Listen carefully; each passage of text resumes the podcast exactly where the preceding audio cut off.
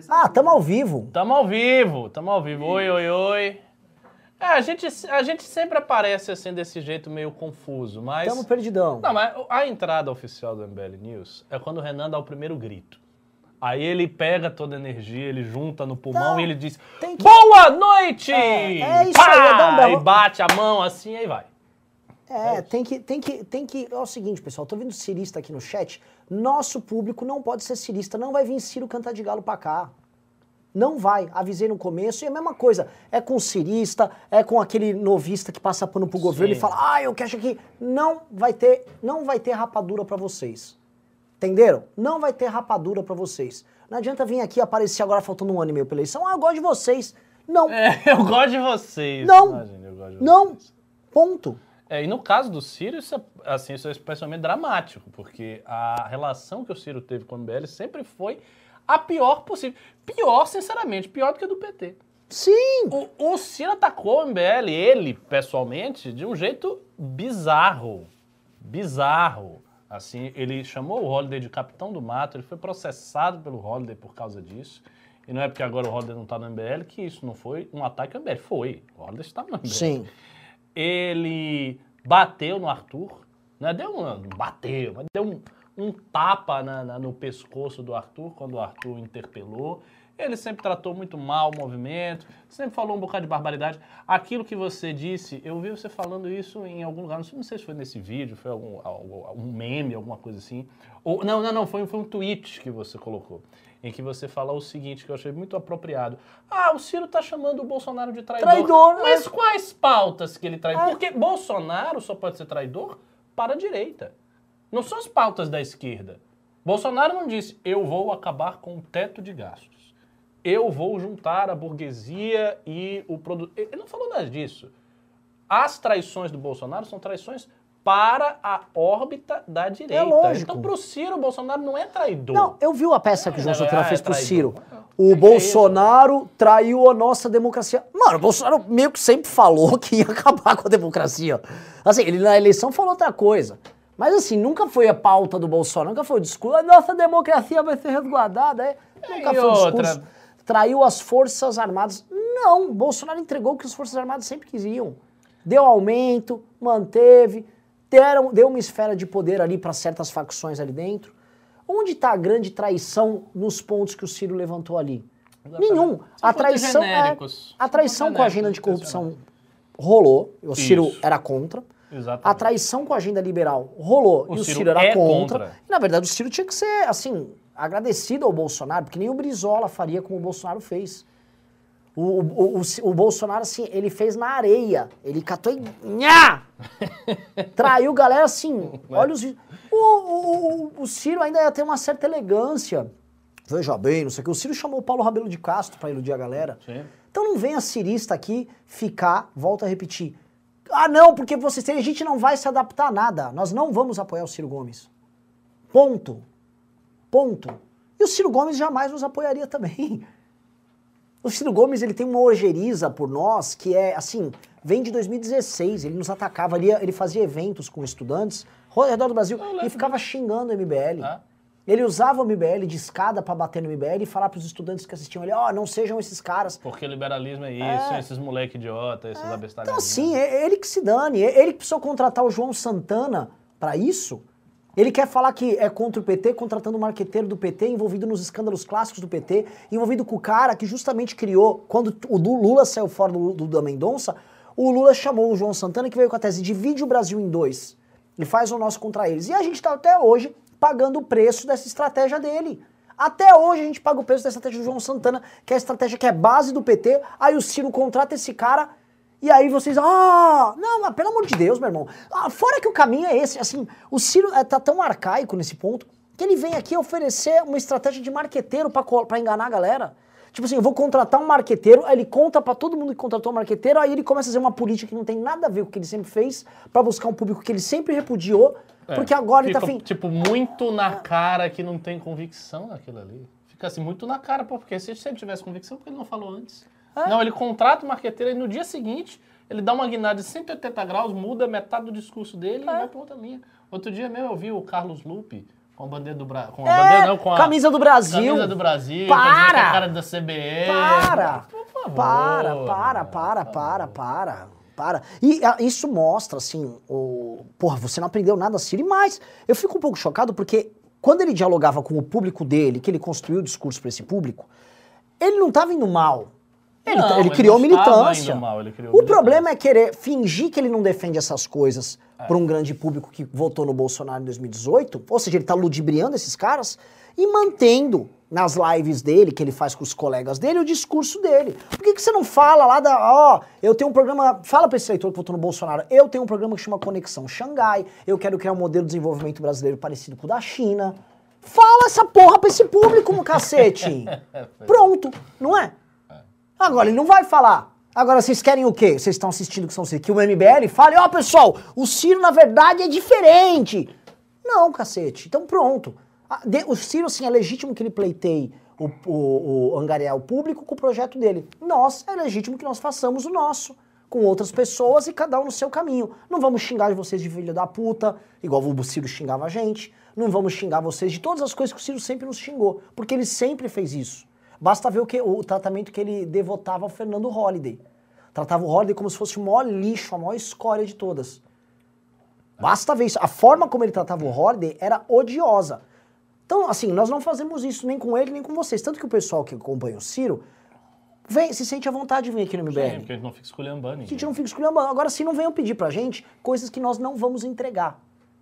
Nós não vamos entregar isso pra vocês. Essa rapadura não será entregue. Tá legal, pessoal? Fica bem claro. Então, se vocês têm essa esperança, guardem essa esperança numa caixinha e abram ela em 2022 e vocês verão que ela não vai virar realidade, tá legal? Guardem ela, tá? Porque agora não adianta perder tempo com isso.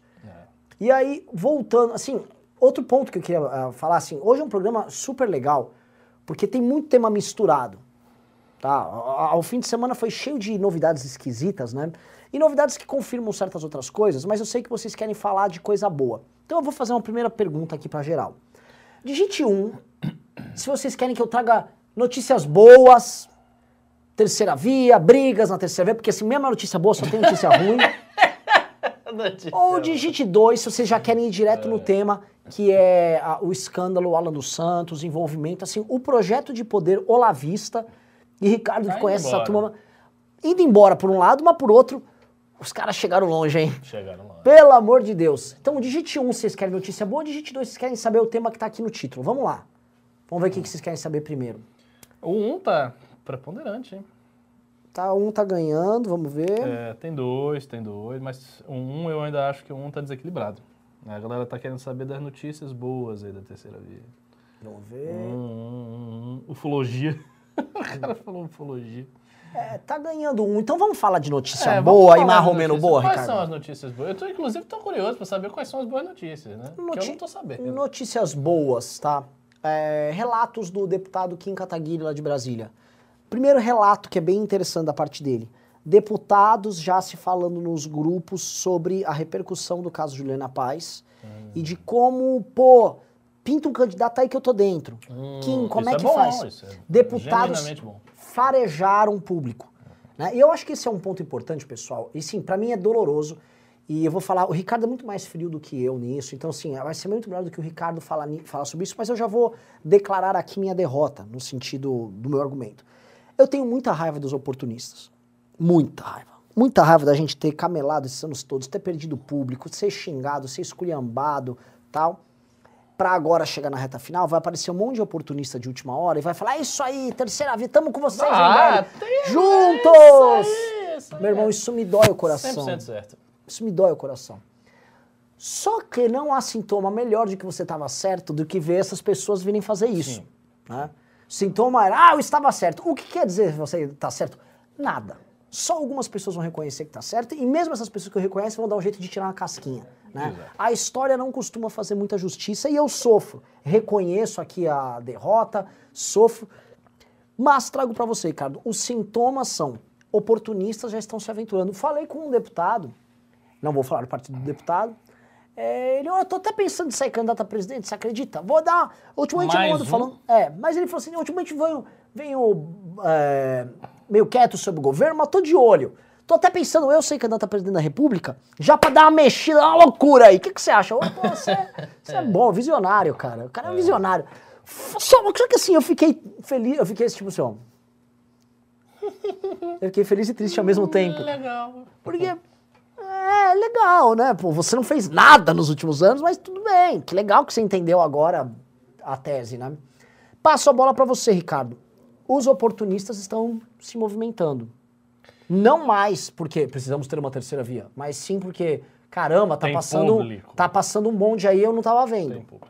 Cara, pra mim, assim, do ponto de vista frio da estratégia do MBL, o que nós temos que garantir é a nossa posição enquanto instituição dentro deste contexto. Existe um contexto para a terceira via, a gente sabe disso, é o público que se arrependeu do bolsonarismo, é um público que não está com o Lula, a gente sabe que tem, tem gente. São muitos milhões de pessoas, são dezenas de milhões de pessoas. Então, isso é um público expressivo. Todo mundo vai querer tirar uma fatia desse público, isso é normal. Esse movimento do Ciro nada mais é do que um oportunismo de alguém que nunca teve esse discurso, que está mudando esse discurso para tirar uma fatia desse público, a gente sabe disso. Então, basicamente, o que precisa Parênteses pra você. O próprio fato do Ciro contratando o João Santana pra fazer isso não é uma constatação óbvia do que nós estamos falando? Gigantesca. Porque eu olho isso, assim, Só- vi- vira e mexe ver uns bosta da Faria Lima ficar xingando a gente. É, MBL! Agora, caralho, João Santana ou trader que engana os outros em rede social? Quem eu vou falar que faz leitura melhor do É cenário? óbvio que é. A- Assim, é, e eu vou dizer uma coisa, a gente comentou sobre isso. Eu me lembro de ter comentado isso algumas vezes aqui no News, com todas as letras, que o Ciro deveria ter adotado, desde o princípio dessa reconfiguração das coisas, uma postura nacionalista, Eu lembro disso. estatista, mas que não se vinculasse à esquerda, nem nas pautas de costume, nem, nem na defesa do PT. Eu falei isso várias vezes. Para mim, esse sempre seria o caminho melhor do Ciro. Eu acho que ele estaria muito mais bem posicionado se ele tivesse adotado esse caminho desde o início. O que, que ele fez? Ele não adotou esse caminho, ele se comprometeu com a esquerda de tudo que é jeito. Existe, eu fiquei sabendo por conta de alguns amigos que conhecem bem o PDT, existe uma linha do PDT que assumiu o poder de inúmeros diretórios de juventude, de militância, que é uma linha ultra progressista, que é a linha da Duda Salaber, desse pessoal. Tem tipo, uma, uma linha no Que não é a PDT. linha Ciro-Ciro. Não, é uma linha muito progressista. O pessoal, você vê os, os- os Tipo, formadores de opinião, pessoal é cabelo roxo. jeito ali. É, é- é pior do que psolista. Sério? É uma loucura. É transexual, é gente todo esquisito, é, é- é um pessoal assim. Progressistas, obviamente, em matéria de costumes e tal, e que assumiram muita força a partir de 2018. Ou seja, houve uma construção, veja só, houve uma construção do Ciro no PDT junto com as universidades, porque foi aquela velha época que a campanha do Ciro era Eu rodar a universidade. Ou seja, ele estava fazendo, a real é o seguinte, ele estava fazendo uma campanha de um esquerdista para falar para as elites universitárias da esquerda brasileira. É isso que ele fez. Ele queria conquistar as elites universitárias da esquerda brasileira. Muito, muito dessa elite ele conseguiu conquistar. Ele pegou uma militância ali, ele cresceu e tal. Mas não me pareceu muito inteligente, porque já naquela época eu achava que quando o Lula viesse, isso ia acabar. E foi o que aconteceu. O Lula chegou, deu um baile nele, botou o Haddad, o Haddad foi, ele ficou chupando dele. E ele ficou nesse negócio nesse limbo durante muito tempo. E aí agora, já o- tardiamente, é que ele foi perceber que uma linha mais nacionalista, que uma linha que bate no Lula, assim como bate no Bolsonaro, é uma linha para capturar uma grande quantidade de votos. Então ele percebeu que nós dizíamos, tardiamente, pagando milhões na mão do João Santana, até o João Santana dar uma virada na, na, na, na campanha dele. O que mostra, se a gente for pensar bem, uma grande falta de visão política. Ele não teve visão política. É, assim, pessoas falam, ah, o Ciro não, porque o Ciro é. O pessoal fala com as coisas como se fosse um gênio, né? Sim. O Ciro é um- uma pessoa, um quadro incrível, um gênio e tal. Ele é um cara muito bem informado, muito bom nos debates, não vou negar. Mas ele não teve visão política. Se ele tivesse tido visão política, ele teria feito esse discurso desde o princípio. Aí alguém pode dizer, ah, mas esse era o discurso do Bolsonaro, não sei o quê. Ele já teria se colocado como uma alternativa real aos dois projetos. Ele, o, o grande mal dele foi querer se colocar como alternativa a Bolsonaro, mas não se colocar como alternativa ao PT. E aí não teve sentido. Quando o PT chegou, ele não tinha o que fazer.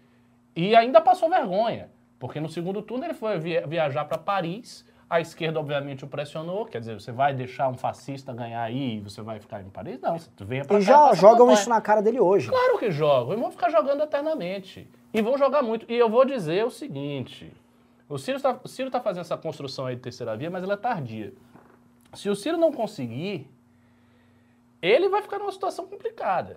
Porque ele amealhou um público com uma determinada mentalidade, aí ele está querendo amealhar um outro público com outra mentalidade, essas pessoas vão se chocar. O sistema de valor que ele está construindo é um sistema bipartido, um sistema híbrido. Geralmente, quando você constrói um sistema híbrido, é difícil você manter as contradições. As contradições emergem e partem. Então, eu acho que o campo do Ciro tende a rachar. Eu acho que o PDT vai ter inúmeras rachaduras, a figura de liderança do Ciro, em médio prazo, vai ter inúmeras rachaduras se ele não conseguir ser presidente. Posso dar um exemplo, Ricardo? Como é que, Como é que o Ciro, vamos, ver, vamos supor que ele consegue alguma atração com esse discurso que o João Santana está colocando, só que os candidatos a deputado dele ao redor dos estados pro, professam outro conjunto de valores. Como é que o cara vai trabalhar? Como é que o deputado... Não sei se ainda está no PDT. Como é que o namorado da Fátima Bernardes que é, é do PDT lá. que ele vai sair do PDT, né? Ah, é? Não, ele não foi formalmente, mas ele plantou uma notícia dizendo que, que ele está cogitando. complicado, né? Exato. O Ciro quer acenar, por exemplo, para a classe média de Recife que votou no Bolsonaro. Aí, o cara tá falando que classe média é fascista. Não que presta, é, é, é difícil. É difícil. É, é, é ele está construindo um sistema híbrido. Não, eu não acho que isso no médio prazo seja uma boa opção. Vejam vocês que é muito diferente da construção, tanto do bolsonarismo, quanto do MBL, quanto do PT. São três construções que, do ponto de vista programático, são construções redondas. Assim, o que o MBL é, ele é desde sempre. O que Bolsonaro é, ele é desde sempre. O que o PT é, ele é desde sempre. Então são construções claras. Você entra ali, você tem uma cosmovisão, uma visão de mundo que é clara, que ela vai do início ao fim, você entende todas as partes. No caso do Ciro, não. Você tem ao mesmo tempo a menina militante ultra progressista que quer o aborto para amanhã, o nacionalista arrependido do Bolsonaro, o cara que olha a China e ama a China, o outro cara que no outro que há, há um ano atrás estava com o Bolsonaro com a bandeira dos Estados Unidos e Israel, são coisas muito contraditórias para manter uma unidade. Então eu acho que esse amálgama vai cair, ele não vai conseguir nada e sinceramente duvido muito da capacidade eleitoral do Ciro Gomes. É, dito isso é, sobre o Ciro, eu acho que uma coisa que a gente tem que colocar também é o seguinte. O Ciro consegue esse efeito, ele está conseguindo esse efeito, porque ele, inegavelmente, teve uma construção programática mais longa.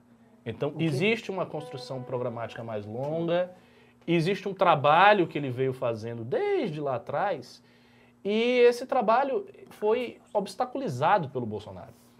Então, se, por exemplo, se a gente tivesse, imagine um cenário hipotético, se ao invés de Bolsonaro ter ganho, nós tivéssemos o Haddad. Haddad ganhou, 2018. Ok? Bolsonaro não ganhou. Haveria um espaço de tempo enorme para construir um trabalho programático baseado na oposição ao Haddad. E isso enriqueceria muito à direita, tanto do ponto de vista intelectual quanto do ponto de vista de militância. O enriquecimento da direita seria muito grande. Mas a gente não pode fazer isso, porque veio o Bolsonaro e aí o nosso trabalho assumiu uma conotação irônica, que era a conotação de enfrentar o cara do nosso próprio campo que estava ali, fazendo um bocado de merda. Então ficou esse, este vácuo de tempo que vem de 2018 até hoje, em que a gente está numa construção mambembe, por conta dessa circunstância. E eu sempre paro e penso nisso porque há hoje muita gente, ex-direita, né, que estava na direita, que foi para a esquerda, que não sei o quê, que faz críticas muito duras e, ao meu ver, muito injustas à direita, querendo inculpar todo mundo. Ah, vocês foram culpados ah, por sei, Bolsonaro, sei, vocês sei. foram culpados por Bolsonaro. Existe esse discurso, esse discurso está crescendo. Esse discurso já é, já é grande na esquerda, mas está crescendo dentro de algumas fileiras, e eu acho que esse discurso é profundamente injusto, por duas razões. A primeira razão é que ele não se baseia numa comparação simétrica. A comparação é assimétrica. Porque quando os caras comparam, eles comparam o seguinte: como a esquerda reage perante Bolsonaro e como a direita reage perante Bolsonaro. Eu acho que a direita reage perante Bolsonaro com mais força. dado que o PT e tal. Mas não é essa a comparação, é uma comparação assimétrica. A comparação correta é como a direita age com Bolsonaro e como a esquerda agiu na época Lula. do Lula. É óbvio que é essa comparação. Porque é óbvio que você fazer críticas a um presidente, a um governante que está no seu campo é muito mais custoso, irmão. Quer dizer, a postura do novo, o pessoal, ah, a postura do novo, ok, mas a postura do novo é ainda menos servil do que a postura do PSOL. Sim. Perante todos os escândalos de corrupção do PT, que nunca foram criticados de verdade pelo PSOL. Tinha uma outra crítica, mas eles estavam alinhados. Por quê? Porque é muito mais difícil você fazer crítica quando está dentro do seu campo. Porque você perde público, porque você é atacado, porque os seus representantes eles podem perder voto. Então há um, há um elemento de sacrifício muito grande. Quando a esquerda critica Bolsonaro, eles não estão se sacrificando porque eles não estão perdendo nada. É como se eles tivessem um feudo aqui, o cara está de fora. Então, para eles, não tem sacrifício, não tem elemento de sacrifício, mas para a direita tem. Então, essa é uma comparação injusta. E a segunda coisa é que é uma comparação fora de contexto histórico.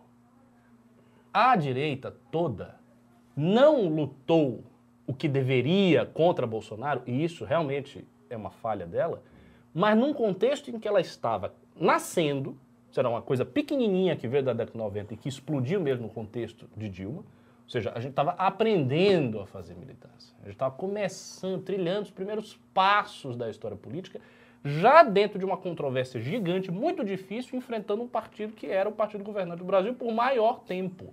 O PT foi o partido que governou durante um prazo mais longo na história do Brasil.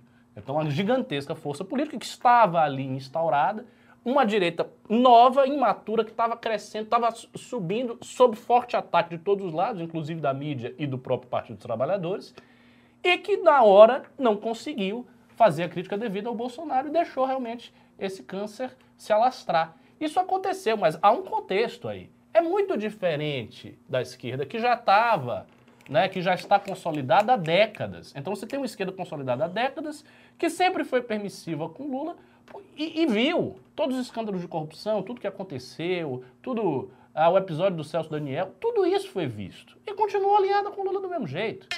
Então, assim, essa é uma comparação também muito injusta. Por isso eu sempre falo, não se sintam cul- culpados por nada. Se você votou em Bolsonaro, não se sinta culpado. Se o cara vier, ah, você tem culpa, mande ele a merda. Você não tem culpa de nada, você fez o que devia fazer e não fique agoniado. E agora diga, agora eu não estou com o Bolsonaro porque eu vi que não é o caso e a gente está militando. E você militou contra o Lula na época? Ah, não, não, mas é diferente, porque o Lula... Então cala a boca. Fica aí Mas na posso te sua falar, a tá- maior parte tá- dessas pessoas que abandonou as ideias que defendiam há um ano atrás, um ano e meio, dois anos atrás, também fazem isso muito por serem muito minoritários no próprio campo da direita e guardarem alguns rancores, né? Eu sei. É isso, não é nada muito também, não é nada também muito relevante.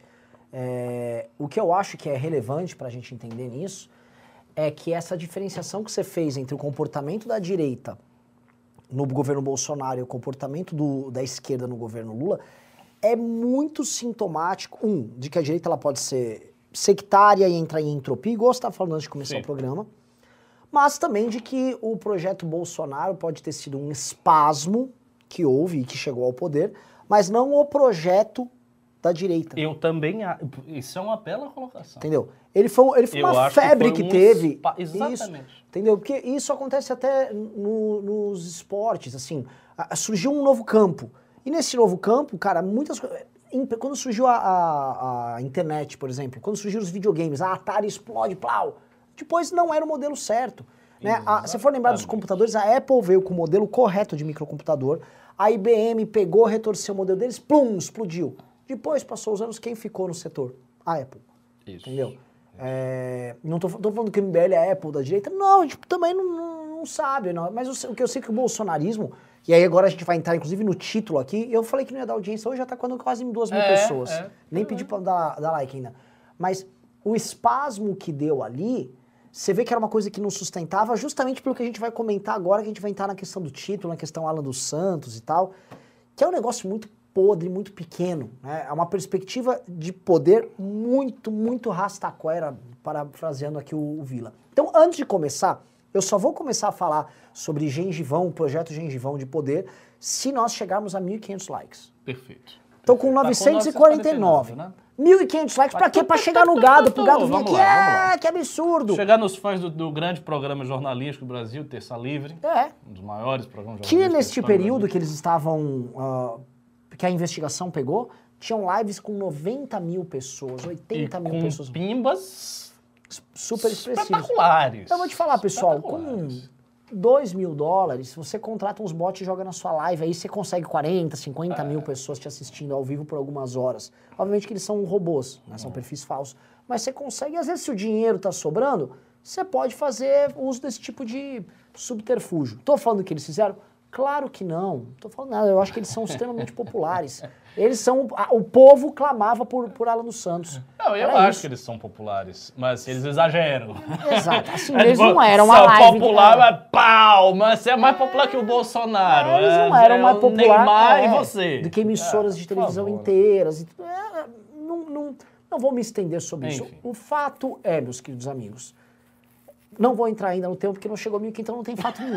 Cadê, o- cadê os likes aqui? Cadê Prometeram like? os meus 1.500 aqui. É, tem 1.100, ó, vocês estão chegando, vocês estão chegando. O Renan é um ordenhador de like. o like é uma Pessoal- vaquinha. pessoal, se não- se não- tetinha da é, vaquinha assim. mas se não ficar-. Se não ficar apertando, É, a não gente vem. tem que cuidar muito da nossa vaquinha. É. Você sabe qual é a nossa vaquinha, né, público? Você é a nossa vaquinha. A gente fica ordenhando É. vocês. Com todo respeito às senhoras que estejam aí. Então, é o seguinte, vamos ver, vamos ver. É... Tem um cara querendo muito saber do golpe no Poit. A gente vai, a gente vai comentar tudo. Golpe do tudo. Poit? Golpe no Poit. Ah, golpe no Poit. Não foi golpe nenhum, gente. Golpe nenhum.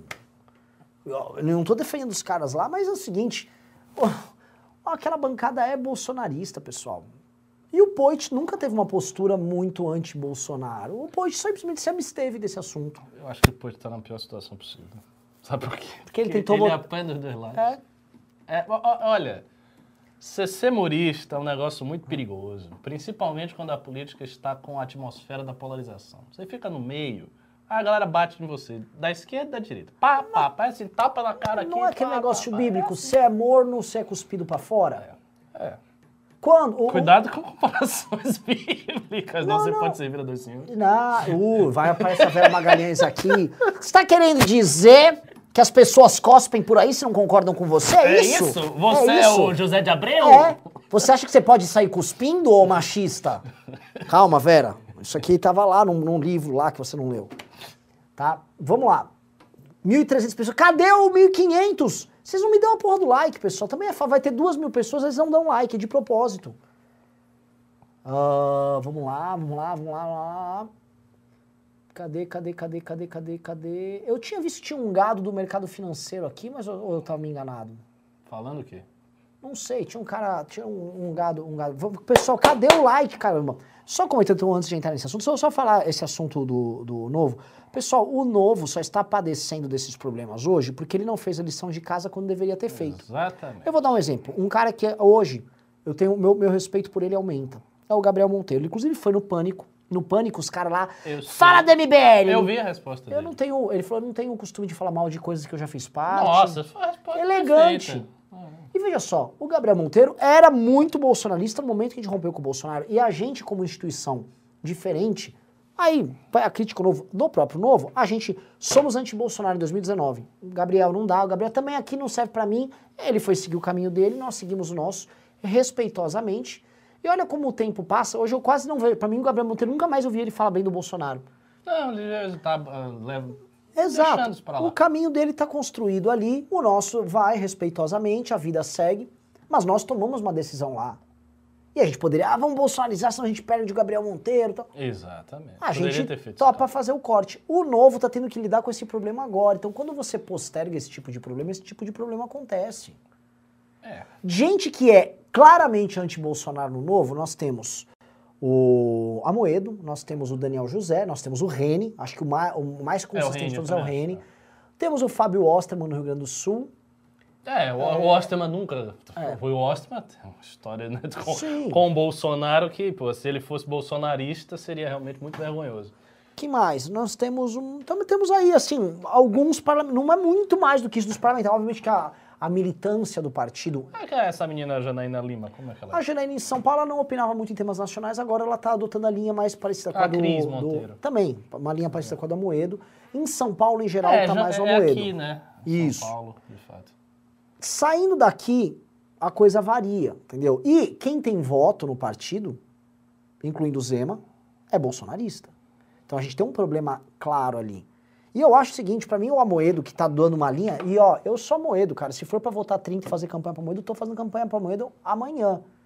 Amanhã. E faço. Acho ele um homem sério, eu acho que ele, vamos dizer assim, ele cumpriu o périplo que ele precisava fazer pela internet, pro lugar pra se construir independente do novo como um formador de opinião, e ele fez isso. O Amoedo hoje é maior do que o, que o Partido Novo. Isso precisa ser dito.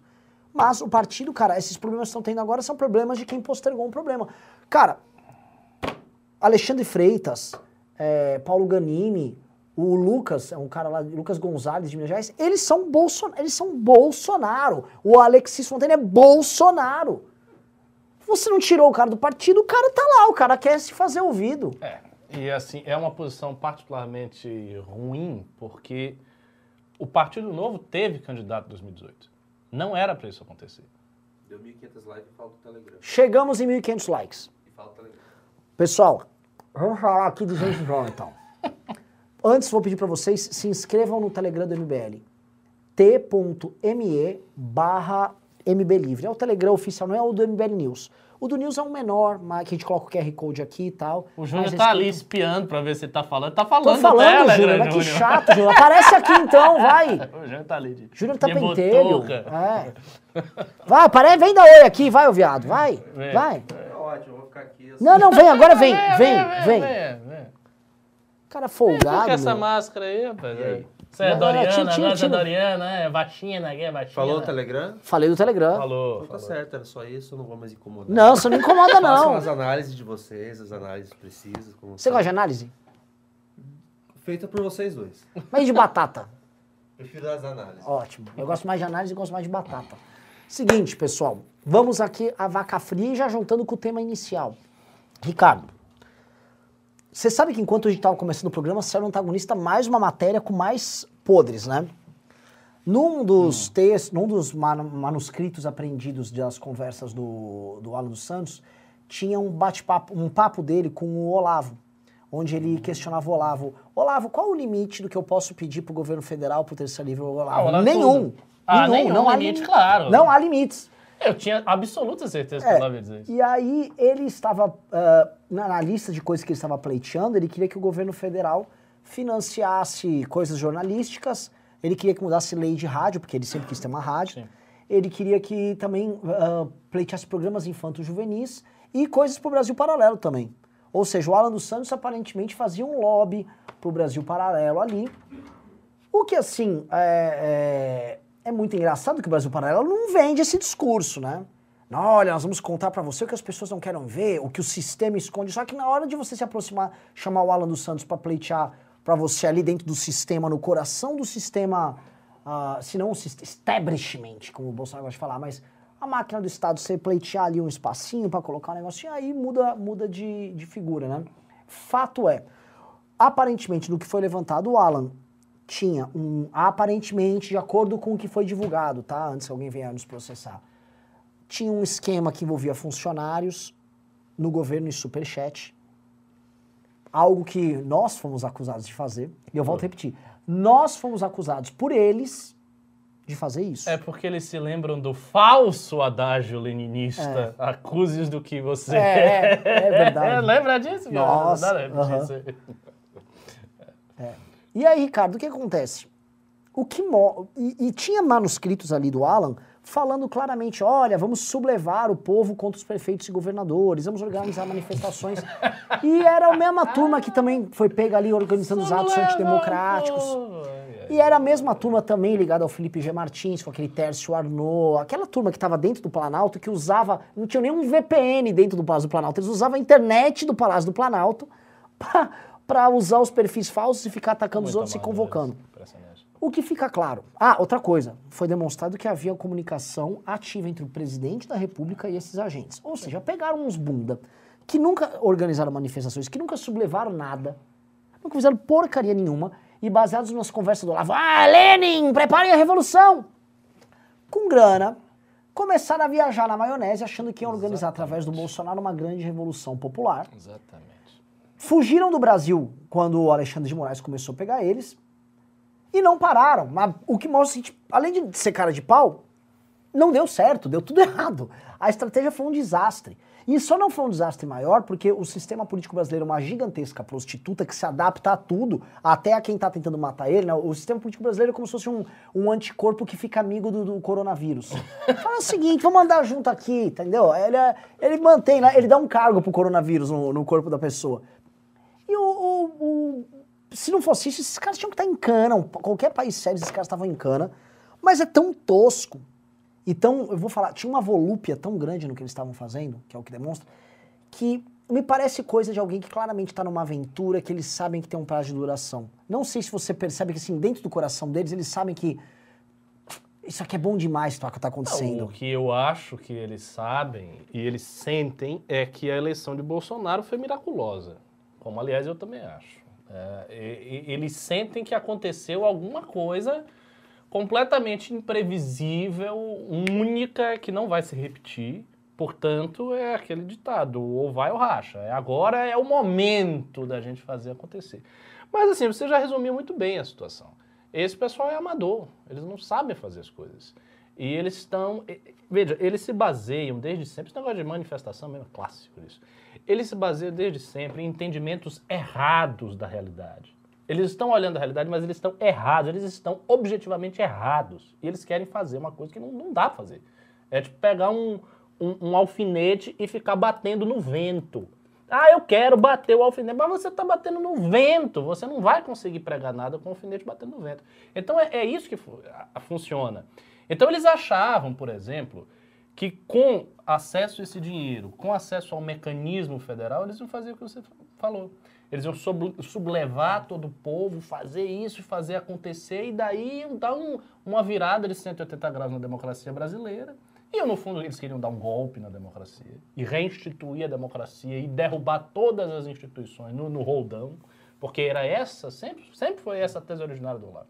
Você vai, você faz grandes manifestações e você derruba todas as instituições apodrecidas no roldão. E meio que você reescreve a história do Brasil de baixo para cima. Essa é ideia.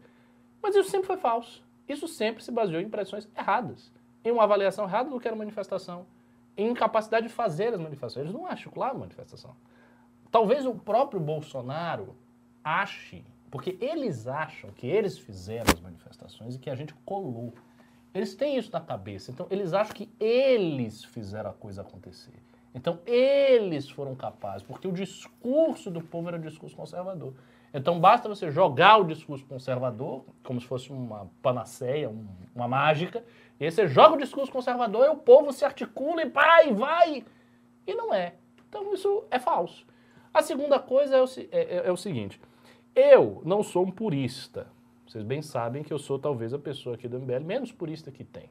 Eu acho que o movimento tem que usar todos os fundos possíveis, acho que fundo eleitoral partidário está tudo isso para ser usado. Acho sim que os bons quadros do MBL que tem e os futuros quadros da academia, se eventualmente a gente tiver um governo, se a gente tiver uma prefeitura, essas pessoas têm que ser alocadas para aprenderem a fazer tudo que tem que fazer dentro da máquina pública, obviamente respeitando a competência de cada um. Você não vai botar um imbecil para ter um cargo alto numa área que ele não sabe nada.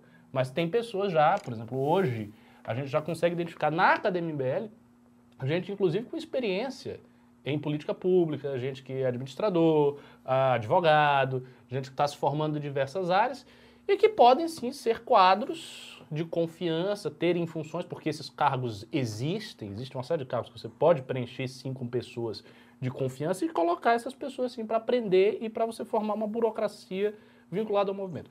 Tudo isso eu acho válido. Só que eles, eles vão muito além disso. Os caras vão com tanta guludice, de uma maneira tão excessiva, que na mentalidade deles é uma coisa que funciona como se fosse uma gangue. Tipo, ah, no sistema, sempre roubaram, todo mundo sempre meteu a mão, todo mundo... Por que, que a gente não vai? Por que, que a gente não vai? Porra, a gente é conservador, a gente está defendendo a civilização ocidental. Os nossos motivos são muito superiores aos do PT. Os nossos motivos são superiores a essas raposas. Então, se eles fazem, a gente vai fazer também. A gente vai ter o nosso. Não, e tem um agravante. Então, por isso o Olavo disse, sistema é o PT tudo. na cabeça Exato, deles. Então eu tô então- tirando do- da boca do meu inimigo. Exatamente. Então eles não acham que eles estão entrando no sistema, eles acham que eles estão escoando um- uma pequena parte, porque a, a despeito de tudo é uma pequena parte da tributação, enfim, universal do país. Eles estão escoando uma pequena parte para fazer um grandioso trabalho, que é um trabalho, inclusive, religioso, que consiste em enfrentar o mal. Essa é a ideia. Você está enfrentando o mal. Então é um trabalho sagrado. Até eles são guerreiros sagrados. E eles acham isso mesmo. Então é, é por isso. E aí eles vão com toda a guludice. E aí se atrapalha, faz o negócio todo torto. É, enfim, é, muito, é tudo muito tosco, tudo muito feio. Ah, como eu já falei várias vezes, pra mim é, o fim desses caras vai ser uma merda. Os caras vão pa- parar na cana, sim, ou vão parar muito mal. Porque tem essa coisa, ah, ele não tá preso. tá? Mas o Bolsonaro ainda é presidente. O Bolsonaro ainda é presidente. Mas Bolsonaro deixará de ser presidente em algum momento. Eu não acho que o Bolsonaro vai vencer em 2022. Acho bem difícil. Se ele deixa de ser presidente, acabou o escudo. Não há mais escudo. Não há mais. Veja, Bolsonaro saindo da presidência, não há mais o sujeito que sentou com o STF, que sentou com o parlamento, que sentou com todo mundo para fazer acochambrados e salvar o filho dele. Mas não só salvar o filho dele. De qualquer maneira, ainda que a militância do Bolsonaro tenha sofrido nos últimos tempos por conta do Alexandre Moraes, do STF, ainda é o presidente. Ou seja, ele ainda funciona como escudo em alguma medida. Quando não tiver mais isso, aí é terra de ninguém. Aí você pode pegar o fio de uma história dessa e puxar depois e criar problemas sérios para esses caras. Principalmente, principalmente, se eles adotarem uma postura de enfrentamento muito grande. Tipo, ah, o Lula ganhou, vamos pra cima com toda a força. Ah, mas. Por que, o cara não pega? O cara, ah, você vai pra cima, você não gosta, você. Ricardo, Pega posso aqui falar? um fio. Esses caras. Porque vou dar um exemplo. Quem tem voto e tem um naco de máquina, esse cara, ele, ele se acochambra. Eu Mas vou dar um quem exemplo. Vamos tem- supor, um depo- a Bia Kicis, vai. Vamos supor que ela se reelege para deputada federal. Na próxima, o Bolsonaro perdeu a eleição. Ela vai pegar, mas assim, ela e a Carla Zambelli, porque eu acho que elas se reelegem. Escrevam isso. O Lula ganhou, e aí essas investigações que estão rolando hoje, tanto da CPI quanto disso, porque essas duas coisas estão interconectadas, porque o Bolsonaro usou a pandemia, tudo aquilo que ele fez de rebanho, cloroquina, tinha a ver com esse outro projeto golpista que rolava paralelo. Essas duas coisas vão se cruzar. A CPI das fake news e a CPI da- do Covid, elas vão se cruzar porque estava tudo interrelacionado. A porcaria do gabinete paralelo da saúde é a mesma coisa do gabinete paralelo golpista deles. Isso tudo se cruza porque isso tudo era o mesmo trabalho. Quando essa coisa começar a virar condenação e isso começar a andar de verdade, quem tem um mandato, a Bia Kicis se Ela segura vai lá. pianinho. Ela e vai vai, começar a falar de coisas genéricas, que o Genéricas, conservador gosta de ouvir, vai fazer uma Exato. posição meia boca, falar alguma coisa do Lula, bota um meme. E vai começar, deixa eu pegar umas emendas aqui pra minha região. Vou, eu vou mudar, mudei o perfil do meu mandato. Olha, posso te falar, tô fazendo muito Essas mais pessoas entregas se- pro meu se mandato. A Carla Zambelli já faz isso hoje. Essas pessoas vão fazer isso. Agora, e se o cara não tiver um mandato? Cara, vai vai acontecer vai igual nada. tentaram fazer com nós no passado. Mete o Ministério Público no rabo desses caras. É. É isso que vão fazer com eles. E esses caras cavaram isso. É. E aí entra o lance, que é o lance mais porco do Olavo de Carvalho. Que o Olavo de Carvalho pega esses caras fanatizados, esses caras que eram vazios, eram ocos por E dentro. ele fica fazendo isso enquanto ele tá lá Exato, muito enquanto ele tá lá muito tranquilo nos Estados Unidos ganhando grana. Pá, pá. Usa aquele bando de, de, de loser lá, de, de bucha de canhão deles. Esses caras ficam operando pra eles. Alguns podem fugir pros Estados Unidos, como é o caso do, do Alan. Possivelmente. Outros não vão fugir. Possivelmente. Mas outros, acontece igual a Sarah Winter, que tá assim atônita. Ah, ninguém veio em meu socorro. É, mesmo, sabe? Você foi bucha de canhão. O outro que tava reclamando, sabe quem? O Daniel Silveira. Pô, claro. Na, na hora os caras abandonam. né? Abandonam, largam ele, né? Não tem. É, é feio isso, inclusive. Assim, essa é uma postura muito, muito feia, porque tudo bem, você tem as suas crenças e tal, mas pelo menos tem a hombridade de na hora que um companheiro de luta seu cai, estenda a mão pro cara. Você tem que ter isso. Porque se você não tem nem isso, mas é o, o cara que está do seu lado, o cara cai na sua frente, você. Ah, não conheço não. Quem é esse careca aí? Não sei não quem ele é. Ele que se resolva. Essa é a postura. Então também, também não tem solidariedade. São grupos em que não há, não existem laços fortes de militância. Ah, pessoas competição. acham. Exatamente. As pessoas acham que tem, há o laço de militância. Não tem laço de militância. Não tem laço. De... Esse é um problema muito forte. Na direita como um todo, é difícil ter laço de militância. Eu estava comentando isso antes do News. Você pega dos grandes grupos da direita, e eu acho que hoje a gente distingue três grandes e alguns sub, tipo livres, tá, que são sub, mas tem três grandes. O bolsonarismo, o maior, da sua esfera, não rachou completamente. Teve o racha do PSL, tem inúmeros rachas ali dentro. Posso fazer um Quando negócio? o militante cai e tal. Não, é- não daria pra chamar de racha, porque todas as pessoas que eram do bolsonarismo e racharam, desapareceram. Exato. Não dá pra falar, ah, a Joyce tem um bloco. Não tem. Não tem. Essa turma sumiu. Não tem. Sim, é. Não manteve unidade, não consegue manter unidade. Aí você olha o Partido Novo. O Partido Novo mantinha, antes dessa controvérsia, Bolsonaro, Moeda, etc, etc, uma- o Partido Novo até mantinha uma unidade muito em função de uma rigidez excessiva e eu a- acreditava na época um pouco paranoica. que Você tinha que fazer... ah, você ia lá e você não podia estar afiliado a nenhuma outra organização, e não podia apoiar ninguém que não fosse do novo, e tinha que fazer prova, e tinha que fazer isso. não... Era uma burocracia muito chata para tudo novo, com o intuito, veja só, de manter o partido limpo Sim. e o partido com unidade ideológica, ou seja, unidade programática. Partido Novo não conseguiu manter unidade programática. Eu acho, até onde eu vejo, que o Partido Novo se mantém limpo. É um partido cujos quadros são honestos. Não sei até quando. Talvez no futuro mude. né? É, eu me lembro de uma reunião que uma certa figura muito conhecida da política brasileira, talvez o Renan se lembre, bateu em um, no ombro de um deputado do Novo e disse: Vocês estão começando. Vamos ver daqui a 15 anos. Não sei se você vai puxar isso aí na memória, depois a gente comenta. Em todo caso, a- eles não têm mais unidade. O partido está rachado, é todo mundo brigando entre si, é gente com, com a, a faca no olho de um e de outro, é o Poit que, que se, se deu mal, o Amoedo que não consegue unificar o partido. É uma confusão. Essa é real. Tem um racha ali, eles não conseguem manter a unidade. E aí vem o MBL que mantém a sua unidade também com dificuldade. Porque o que tem de treta, que núcleo e não sei o quê, e fulano, esse crânio, e o Renan fica aqui desesperado, aí vai o Carratu, e é uma agonia. Ou seja, o que, que isso mostra? Isso mostra alguma coisa. Isso mostra que a direita brasileira tem dificuldade de manter unidades básicas. Eu acho que são muitos fatores que levam a essa situação. Ah, o primeiro é a questão da- do individualismo, que é muito grande. Isso tem a ver com certo entendimento do liberalismo, da, da, da maneira de se colocar no debate público. Todo mundo quer ser Você acha o isso é uma coisa da direita brasileira? Eu acho, da direita brasileira. Por causa do individualismo, do... E, da- e- e Eu das também redes acho, sociais. eu também acho. E das redes sociais. Então, a, a direita cresceu muito e algumas pessoas, elas conseguiram um estrelato extraordinário durante muito pouco tempo, por mérito delas. É o caso do Kim, do, do Arthur e tal.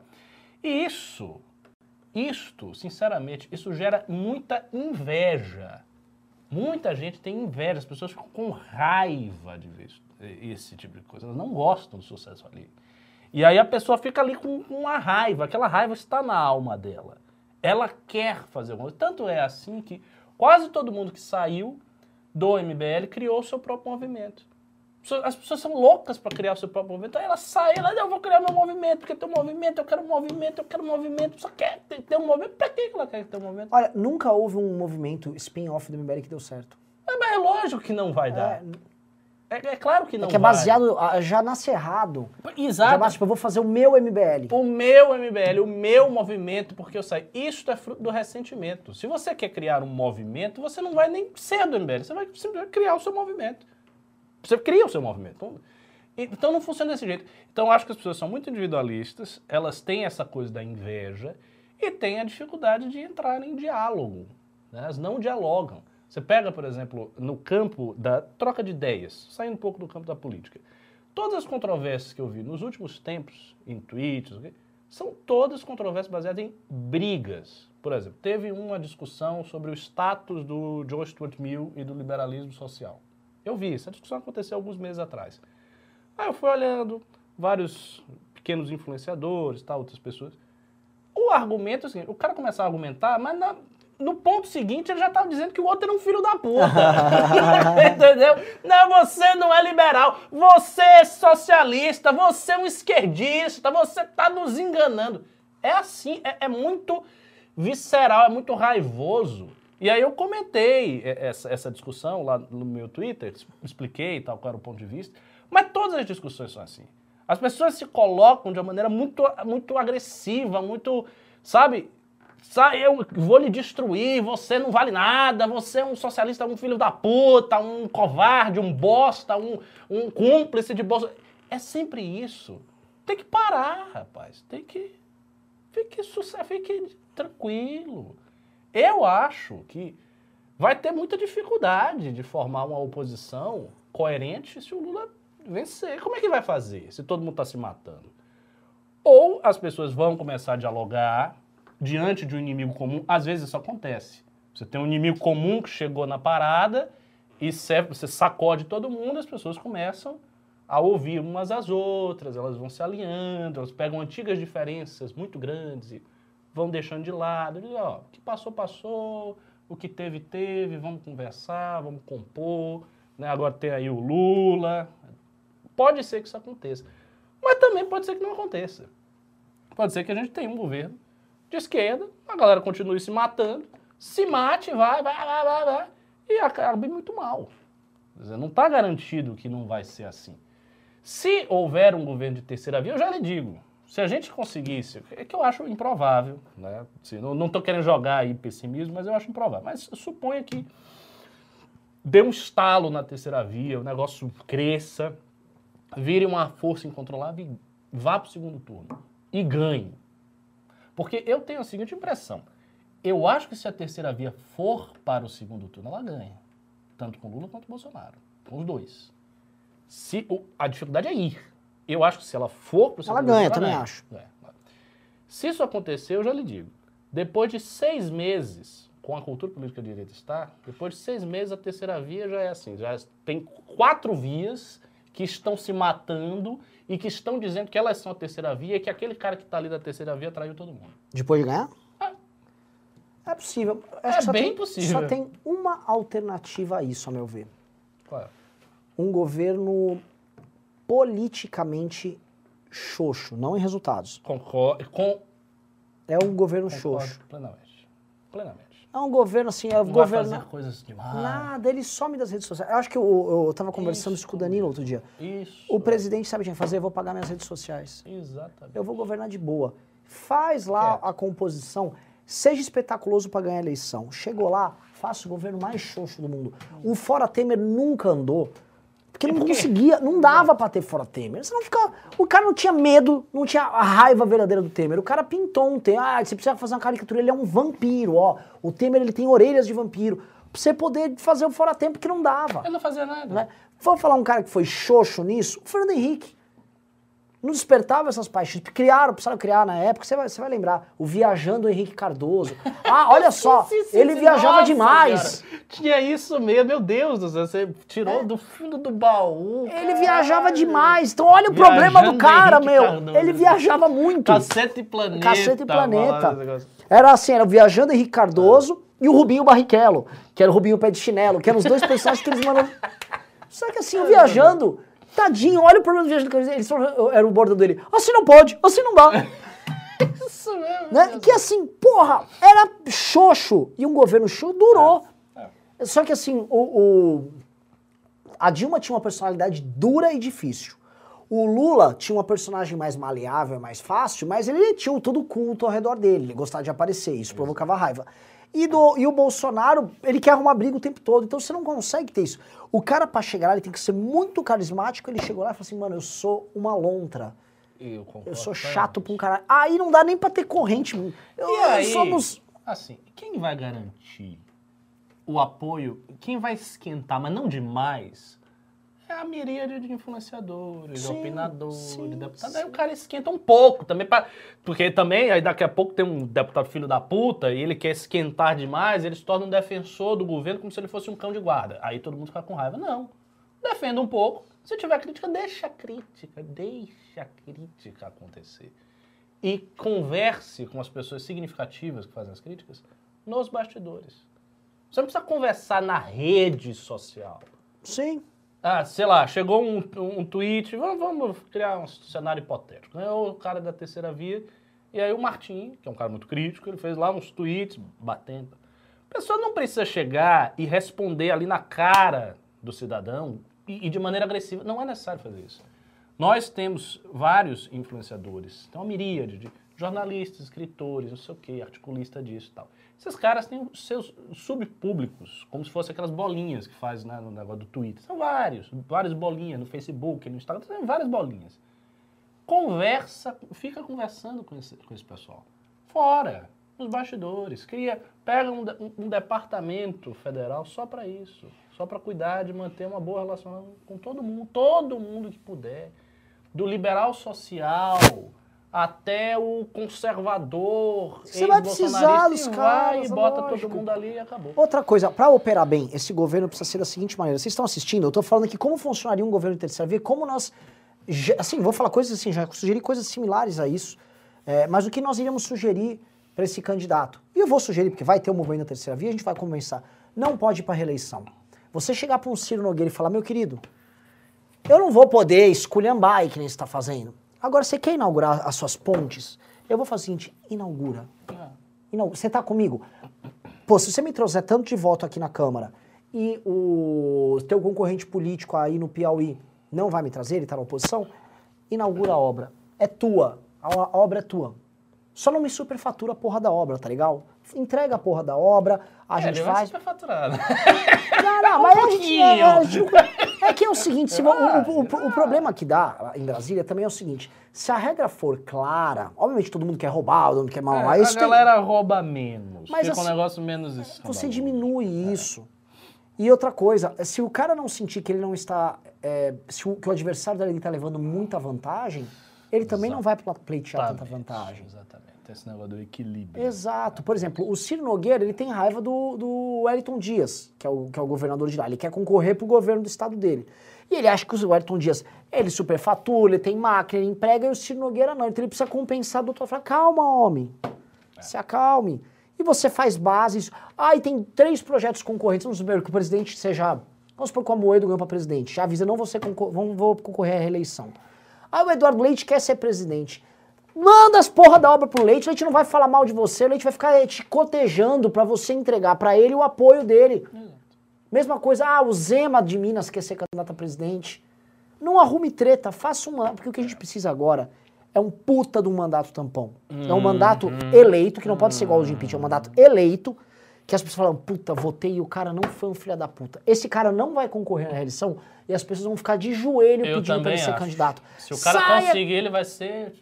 Saia. Aí sabe o que ele vai fazer? Ele vai ficar quatro anos fora, figurando, liderando pesquisa. Ele domina o partido. É. Aí ele fica com o partido, participa do parlamento, ajuda a tomar. Sabe?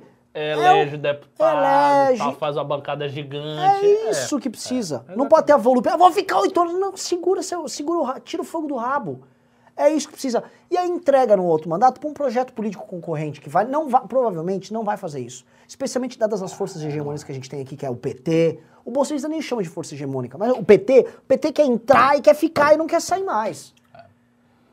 Claro, assim, existem algumas pressões que essa figura receberá, porque a reeleição também é uma reeleição eh, pressionada por aliados. Então, deputados, caras que estão com ele, não sei o quê, terminam. Isso é inevitável na política. Se o cara tá bem, se ele tá bem, há uma pressão para ele ser reeleito Sim. para ele ir pro pau, para ele isso isso isso é normal. Por exemplo, teve a eleição lá de governador da Bahia e o ACM Neto não queria sair. Eu acredito que ele não queria sair porque ele achava que ele ia perder do Rio Costa. E ele não saiu e acabou não saindo em cima da hora. E foi uma treta assim violentíssima por conta disso. Ele foi muito pressionado a sair, a galera queria que ele saísse de todo jeito e forçando a mão. Por quê? Porque esse cara elege muitos deputados, ele faz bancada. Então tem essa coisa. Mas assim, se o cidadão ele chega já com a promessa definida, e se ele constrói, ele pavimenta as coisas ao seu redor para os outros, ele vai dando, entregando aquilo que ele pode para ajudar a vida política de todo mundo. É lógico. Ele cria uma confiança e os caras também não pressionam tanto assim. Não pressionam. E aí sim, porque pre- presta atenção, os dois governos de transição, que foi o Itamar e o Temer, eles fizeram coisas institucionalmente fabulosas. Porra, o plano real é um troço o cara tá monumental. aqui, Itamar Franco 2022. Pois é, ele só pode fazer isso porque ele era vice. Se Só que, exato. E aí o problema, qual é o grande desafio? Você criar, você ter na, na presidência um vice-presidente que foi eleito. É. É, esse é o desafio, você tem que eleger um vice-presidente. E É o Fernando aí. Henrique, o que, que é a graça? O Fernando Henrique foi um cara com um perfil de vice-presidente que foi presidente porque quando o outro foi vice-presidente ele se comportou perfeitamente e coisa deu certo. Foi um caso assim muito extemporâneo. Porque por vias normais ele não chegaria ao poder ali naquela eleição. Então, o, o desenho todo foi muito confuso, só que ele conseguiu. Ele ainda se reelegeu, ele, ele que inclusive criou, Criou. a emenda da, da reeleição. E o, o, o governo que vier depois desse governo do Bolsonaro, se for um governo calmo, que entregue coisas e pegue um pouquinho de crescimento econômico e tal, não tem motivo das pessoas romperem com ele. Isso sem falar do imenso efeito simbólico de um cara não ir para a reeleição, É. porque isso jamais aconteceu. Desde que começou, todos os presidentes que puderam ir foram. Quem não foi é porque não dava. né? O Sarney foi vice, o Collor foi impeachmentado, ah, o, Itamar foi vice, aí teve o Fernando Henrique, criou a eleição e foi, aí teve o Lula que foi, aí teve a Dilma que foi, todo mundo foi para a reeleição. E o Bolsonaro disse que não iria. Exato. Mas já está, obviamente, há muito tempo, né, criando Sim. as condições de reeleição e ele vai para a reeleição. Sim. Então, outra coisa, o Bolsonaro também mentiu. A mentira do Bolsonaro em relação a isso é grande. É que a gente não costuma nem falar tanto dessa mentira, mas é uma das grandes mentiras do Bolsonaro. Ele disse que não iria para a reeleição. Ele falou isso aí, que não tinha ambição e tal. Bem me lembro disso, do início da, da, É. Cê da- sa- da campanha, do governo. Ele falou, não, vou para a reeleição e tal. E agora já está indo. Digite um, vocês acham que a gente tá louco? Ou, ou- não, quer dizer, digite um se você concorda com o que a gente tá falando. Porque assim, se eu fosse esse candidato à terceira via, Ricardo, pegando aqui os pontos.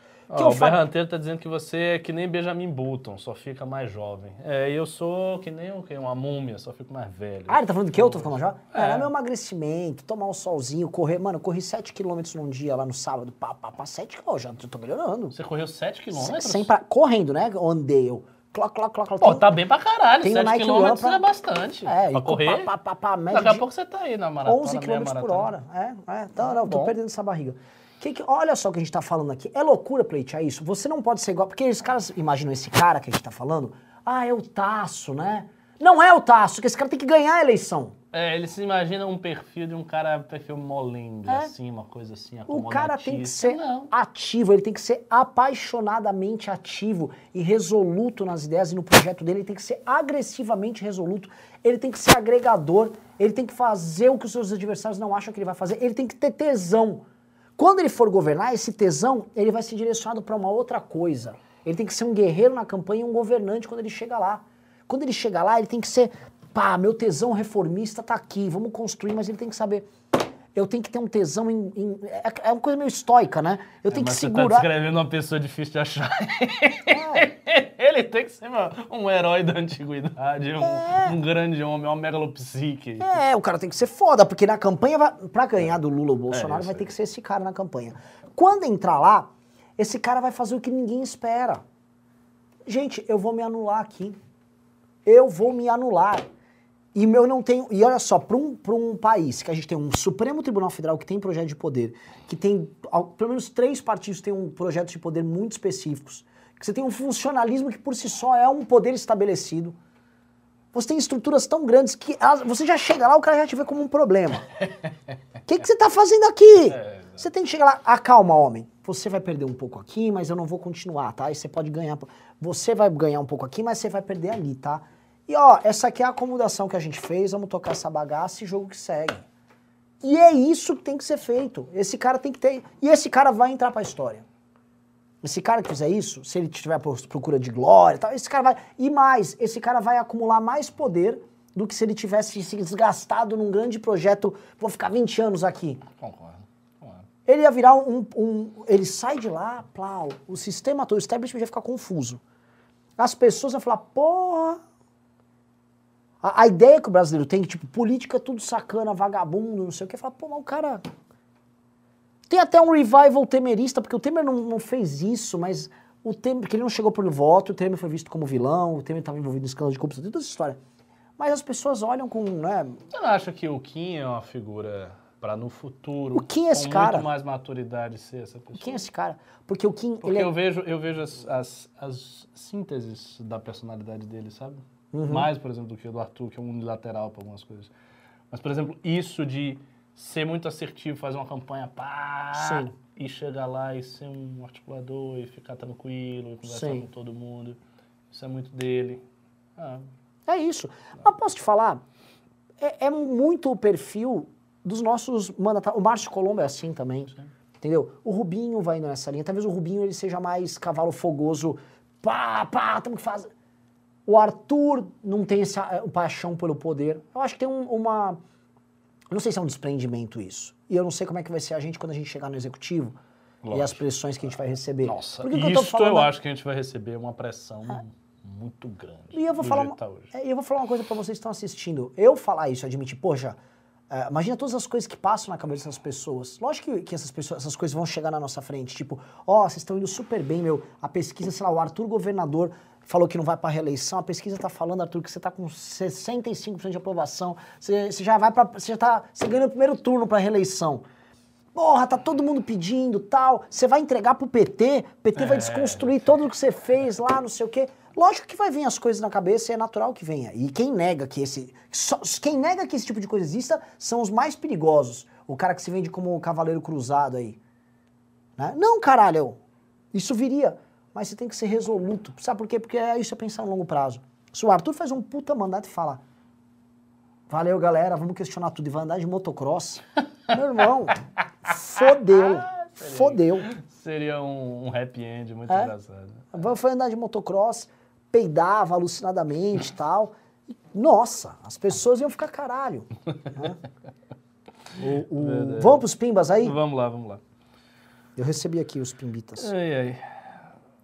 É, eu devo ter recebido, mas você sabe como é que é, né? O celular tá aqui nessa loucura de sempre. Vamos lá, vamos começar aqui, hein? Vamos aos pimbas. Vamos lá. Luan Soares mandou 5 reais e disse: Ricardo está ficando forte. Já pensou em visitar a mansão Maromba? Ah, no futuro sim, mas eu vou lhe dizer uma coisa. Isso que você está chamando de ficar forte é uma semana e um dia de treino. Ah, você tá treinando. Sou, mas uma semana e um dia. Eu fiquei parado, não sei o vou- fui, voltei. Me aguarde final do ano. Final do ano, irmão. Eu vou estar...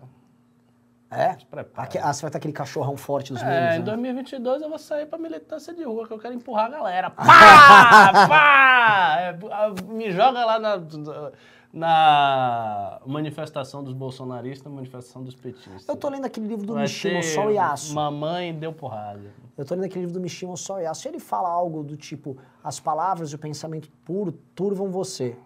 Que você também é seu corpo. Isso, isso é uma coisa muito significativa, e de fato é. Eu não acredito em dualismo, substância. É, esse dualismo. Eu não, eu não acredito. Eu- Você eu- é, você é. Eu acho que é uma unidade, e essa unidade está naquilo que um filósofo alemão chamado Dilthey vai falar. Ele chama de vivência. Você é o ente vivo. Isso é o seu corpo, pensamento, sensibilidade, categorias, etc, etc. Tudo ao mesmo tempo.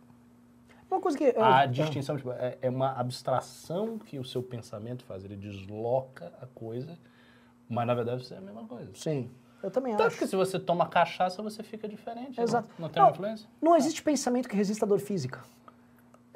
Ah, até existe, mas É, de mas fato é bem assim, difícil. é bem difícil. Sim, sim. É, Matheus Gomes disse: Renan, continue com a live do fim de semana. Foi, foi ótimo, deu uma audiência boa. Ah, um corpo saudável disse: a moeda é miojo sem tempero. Leonardo- o pessoal crítico do, pessoal do bate, carisma é. do Almoedo.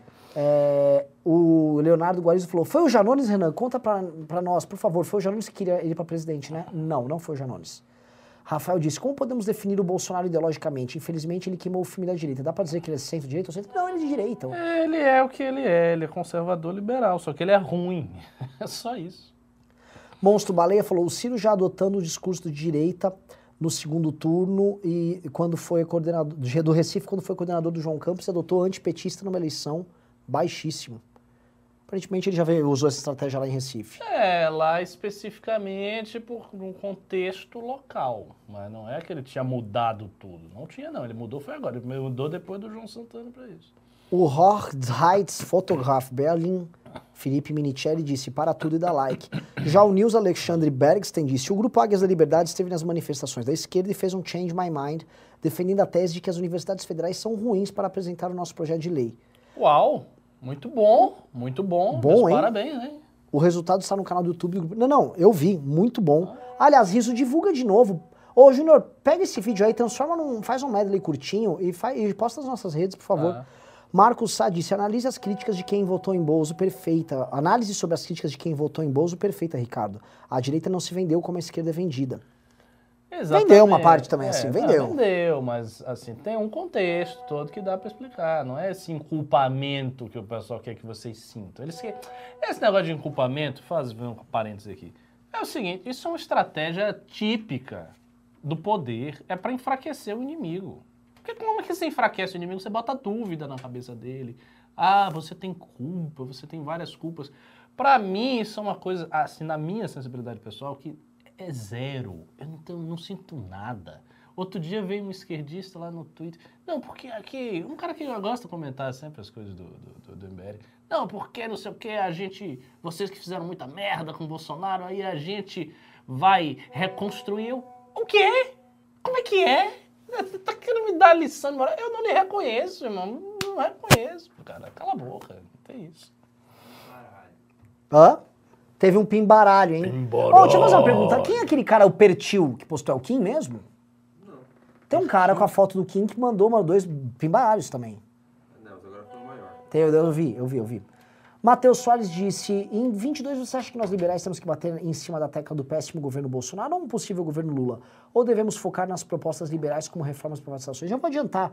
A gente teve audiência e as pessoas curtiram o fato de dizer nem Lula nem Bolsonaro. É, essas três coisas, na verdade. Fabrício Dondoni disse: falem sobre os gados do novo querendo quebrar o partido por causa da pré-candidatura do Amoedo. Vangado me dá nojo, sou da real. Essa a gente comentou no começo do programa. Agora, olha só, esses caras eram bolsonaristas, eles fizeram bolsonaristas, eles soltaram nota contra a diretoria do partido que dizia que o partido tinha que ser oposição, eles falaram, nós não somos oposição. E aí agora o partido está imaginando que eles iam fazer o quê agora que o partido resolveu ter um projeto que não é bolsonarista? Nunca reempreendeu os caras.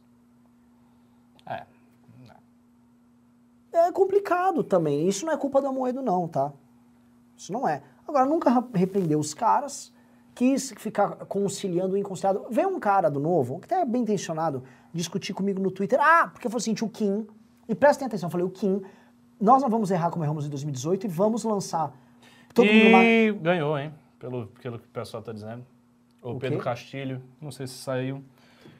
Cara É, da esquerda lá? exato. Parece que sim, ele tava, tava na frente, tava acompanhando.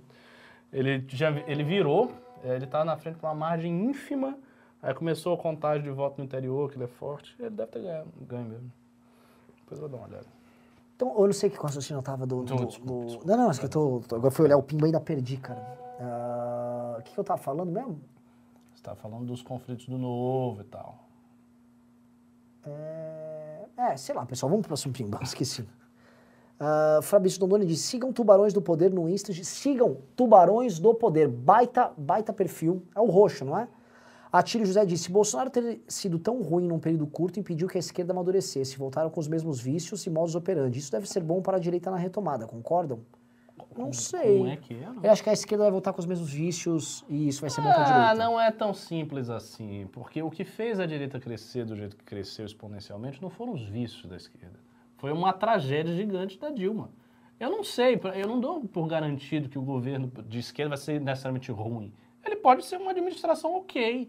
E aí, amigo, quando você tem um governo Bolsonaro que é horrível e depois dele uma administração ok, pode acontecer o pior cenário possível, que são as pessoas mudarem de cabeça. Ou seja, tem um bocado de gente aqui que agora está no MBL que vai estar na esquerda. Ah, não, nunca vai acontecer.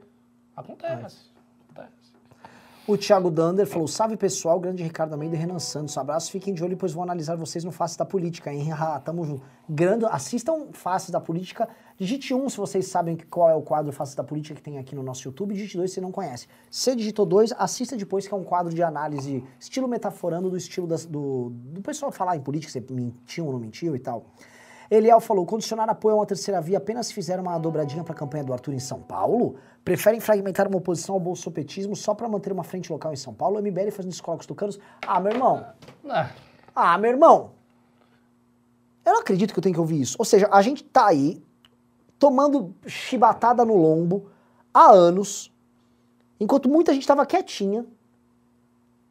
Temos um projeto político que eu considero, e nós temos o direito de considerar mais virtuoso que os demais, nós temos mais história que os demais nomes, com todos os respeitos aos demais nomes.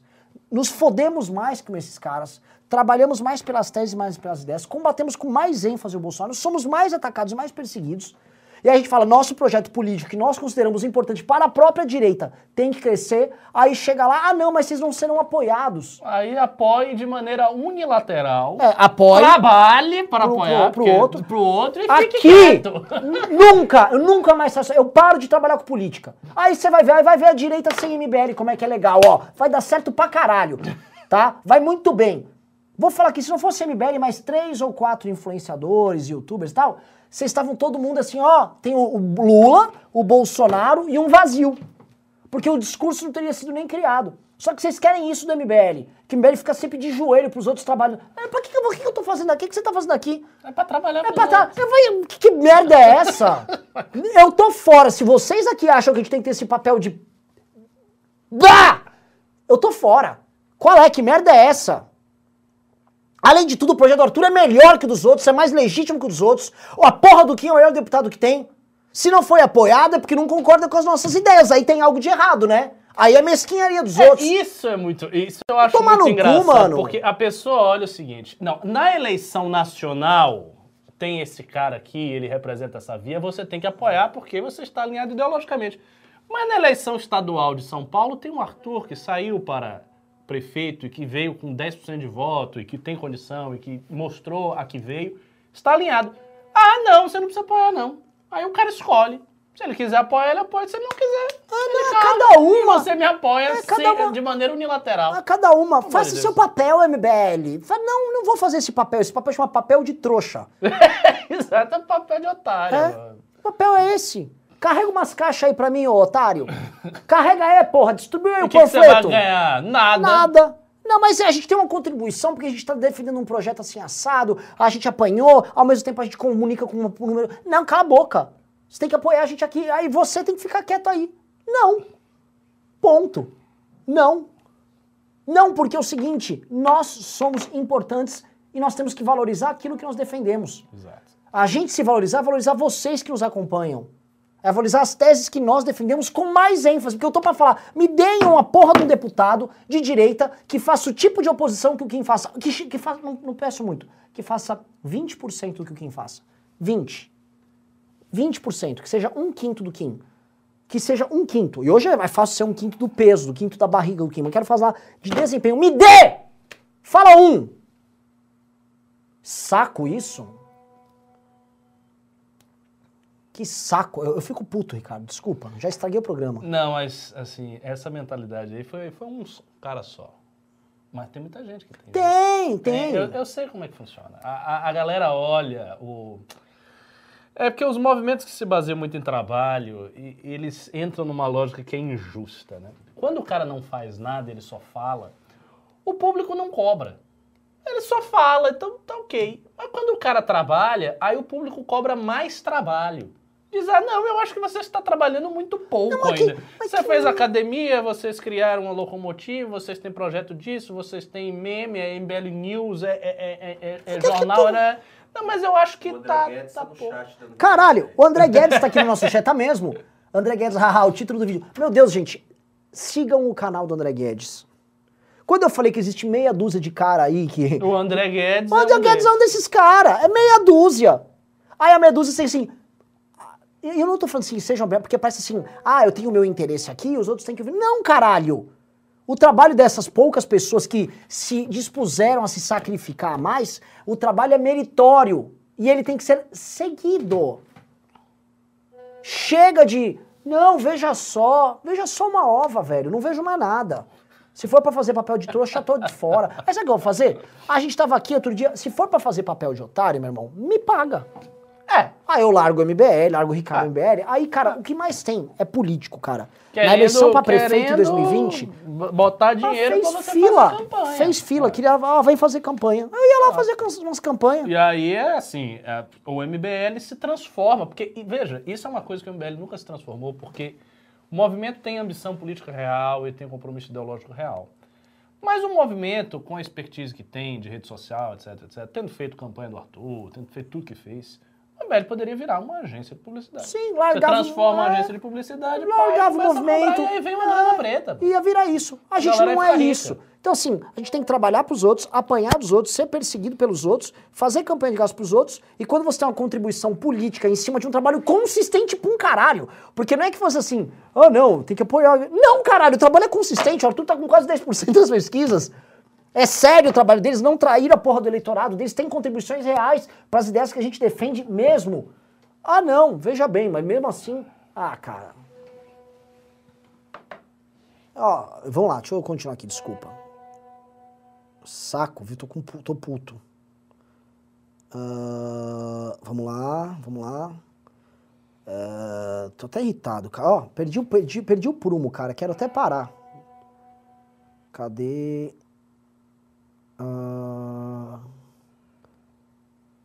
Vamos lá. O Giovanni Gura mandou dois reais. Diego Natan falou, pimba obrigatório só pra apoiar. Giovanni Gura disse, vocês podem indicar alguns livros sobre liberalismo para iniciantes como eu, que tenho 13 anos? Vocês são top. Posso, sim. É, leia o livro clássico do Melchior, que eu indico para todo mundo. Liberalismo Antigo e Moderno. Dá uma ideia panorâmica de toda a história das ideias liberais. E depois, se você tiver tempo, você pode pegar ah, as conferências sobre a história do- da filosofia política, do Rawls. Que, isso é um livro um pouco mais complicado. Diego Cardena, ó, um livro, não sei se é um livro teórico sobre liberalismo, mas é um livro legal, é o, é o Democracia na América. Ah, É um sim. livro que posso falar, Não, um é um gost- clássico universal. E é um livro gostoso de ler. Às vezes é um É, cara. mas eu acho um pouco grande, assim, pra quem tá começando. Tem 13 anos. É grande, o livro todo mesmo é grande. É isso aqui. É. Isso aqui. Mas se, se você. Mas a, assim, a recomendação é maravilhosa. Alex de Tocqueville é um dos grandes mestres do liberalismo francês. Enfim, um escritor de É fama que eu- universal. eu digo então, isso porque não é um livro difícil de Não, ler. não é um livro gostoso. É Ah. quase como se fosse uma crônica Sim. ampla, histórica, Sim. que ele vai contando os costumes da América. Diego Cardena disse: Kim Paim é outro desses que ganha grana com gado. Isso aí é um lixo, mano. Esse é um lixão. Pá, Não, o Kim é muito. ele tem uma cara muito engraçada. Um bigodinho É. assim. Então. O Pertil mandou Chabloins Blauns Flanes, ele mandou 139 reais com essa importante contribuição. O Jefferson Schelling disse Pobre Constantino e Jovem Pan. O, o Pertil mandou Eins Blauns Lindes Plans. Assim, é uma foto do Kim. Eu não sei se é o Kim com um perfil que chama Pertil, mas se for o Kim, agradeço muito. Ou agradeço você. Cintia Menezes falou: traga uma locomotiva para Mogi das Cruzes. Calma, a locomotiva vai rodar o estado inteiro. Pedro. Ah, aliás, a mo- locomotiva vai estar em Campos do Jordão, vai estar em Taubaté, vai estar em São José dos Campos, essa quinta e sexta-feira, tá? Quem puder, compareça. O Arthur vai protocolar de lei, vai ter Arthur, vai ter Kim, vai ter. empre- Compareça, venha conhecer, porque eu senti, a gente foi em Araçatuba, lotou de gente, a gente nem convocou, até temos que, ô, distanciamento social, todas essas coisas, mas, cara, se puder, avisa, manda uma mensagem aí, vai no perfil da Locomotiva no Instagram. Ô, Júnior, bota aí na tela o perfil da Locomotiva do Instagram. E aí, vai lá e fala, eu quero ir. Vai lá, encontra, galera. Se vocês forem da região 012 aqui do estado de São Paulo, vá. Ah, Silencia a notificação do teu celular, fica... tá, desculpa, Júnior. Que chato, mano. O Pedro Moreira falou, pela fala do Ricardo, 20 reais, ah, pela fala do Ricardo a respeito das comparações assimétricas. Sigam Obrigado, seus princípios, obrigado. que os bons sempre seguirão vocês. Obrigado, Pedro, mas o pessoal quer que, na verdade, a gente siga os princípios e aí a gente não é seguido de volta.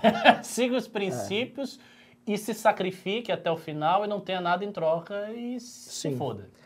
Anderley. Pastrello disse, Kim dando uma lavadinha básica na verba do deputado, falando acho que daquele pertil. É. Monstro Baleia disse, Renan parece o o McFly do De Volta pro Futuro. Lucas disse, se Danilo não for candidato, vai decepcionar. Bruno da Silva disse, final do ano, Ricardo vai estar capacitado para ser um blow pill. Um quê? Um blue pill? Ah, que, que é um blooper? Pílula azul ali, acho que é um... Ah, um Blue Pill? Ah. Não, o Blue Pill não é o cara que não sabe de porra nenhuma. Não é o Red Pill que vê as coisas. Eu não quero ser um idiota, não, porra. Só porque eu vou ficar forte, eu vou ficar burro Ah! também, né? Bolsonaro! Ah, será que ele não tá falando? Eu acho que teve, teve aquele Alpha, o Alpha Spirit. Tem um cara que é Alpha, que eu fiz até um vídeo zoando, Não, que ele é red pilado. Que ele é, ele, é, ele é bolado, red pilado, e ele ensina os garotos a como ser homem e tal, e como ser bolado. É ele. E ele é alfa. Aí um cara foi na live dele e falou que ele era. Ah, é isso, é óbvio que é isso. Aí o cara falou: você é um beta blue pill. Mano, ele não se aguentou. Ele né? começou a xingar. Você! Tá falando que eu sou eu um blue pill? Muito eu sou um blue pill? muito bom. Aí, mano, e tinha uma mina do lado dele, que ele, ele basicamente era namorado dele, que gostava de sustentar que ele ele tinha pegou namorada. ela é gostosa, ela é Ele gata. praticamente Foi falou mesmo? isso. Só que aí ela tava idiota. atrapalhando ele, ele pegou ela e afastou ela igual um boneco da, da tela. Tipo, sai daqui! E aí ele começou a fazer umas flexões mostrando como ele. Ah, eu, eu exalo testosterona! Ele ficou indignadíssimo. Meu Deus do céu. Eduardo Tenório disse: reeleição é mesmo tão danoso? E se ao invés disso o mandato fosse de oito anos e a pessoa não pudesse mais candidatar? Mas não é disso que a gente está falando. É a reeleição danosa para sua governabilidade caso você tenha um projeto de governo bem sucedido. Eu acho que existe uma, é uma renúncia que você faz, é um, é um poder que você gasta, é uma perda que você tem aqui de poder de um lado para ter mais poder do outro, poder para executar um programa. É, e sabe o que é legal? Esse cara, ó, eu não vou concorrer, mas eu vou fazer bancada. Sim. E aí ele roda o Brasil, vote Exato, deputados. ainda- tal. ele ainda pode, como ele não concorre, ele pode se dedicar mais ainda só a fazer bancada. Sim. que é- Vou fazer uma frente para defender o legado, para a gente continuar, o que precisa e fazer oposição. O pessoal vai votar com gosto. Também acho. É, Basta Brasil disse, nenhum, hashtag nenhum dos dois. Esta deveria ser o slogan da direita consciente, em camisa branca com as duas faixas verde e amarela. Douglas Pazini disse, já pensaram em fazer um quadro questionando o barra educando gado, semelhante às lives do Arthur quando ele tentou virar voto ao vivo para a eleição de São Paulo? Vou te falar um negócio. A esquerda fazia isso, ela oferecia café com bolo no meio da rua. Olha, eu vou te mostrar por que você é um fascista, tá? Eu acho que isso soa Eu acho arrogante. sou arrogante. E assim, e também eu vou dizer uma outra coisa.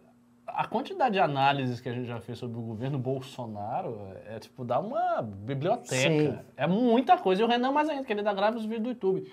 Tem uma que. Se o cara viu aquilo ali e não se convenceu, meu amigo, nada o convence. Só intervenção divina. Sim.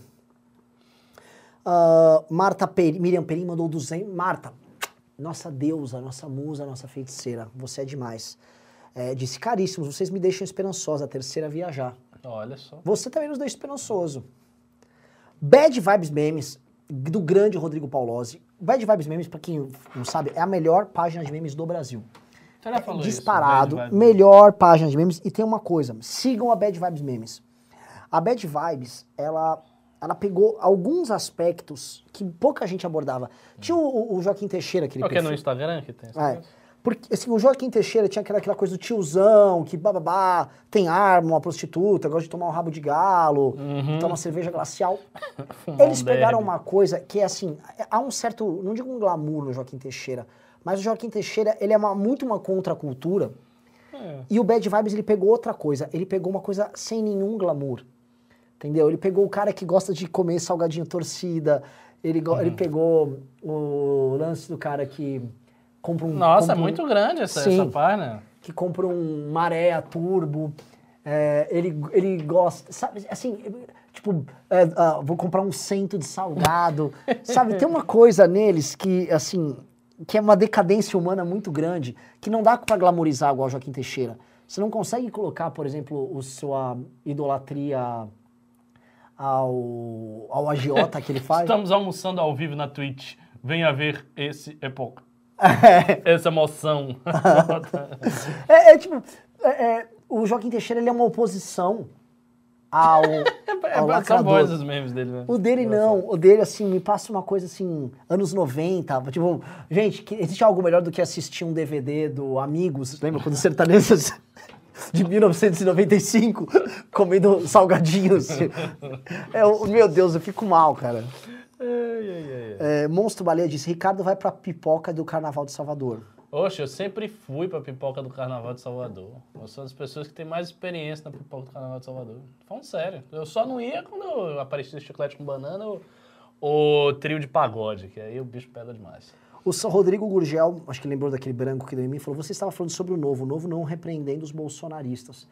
É, cara, o novo deveria ter repreendido, devia ter atacado fora os caras. É. O, o- novo foi, foi, É. foi pego.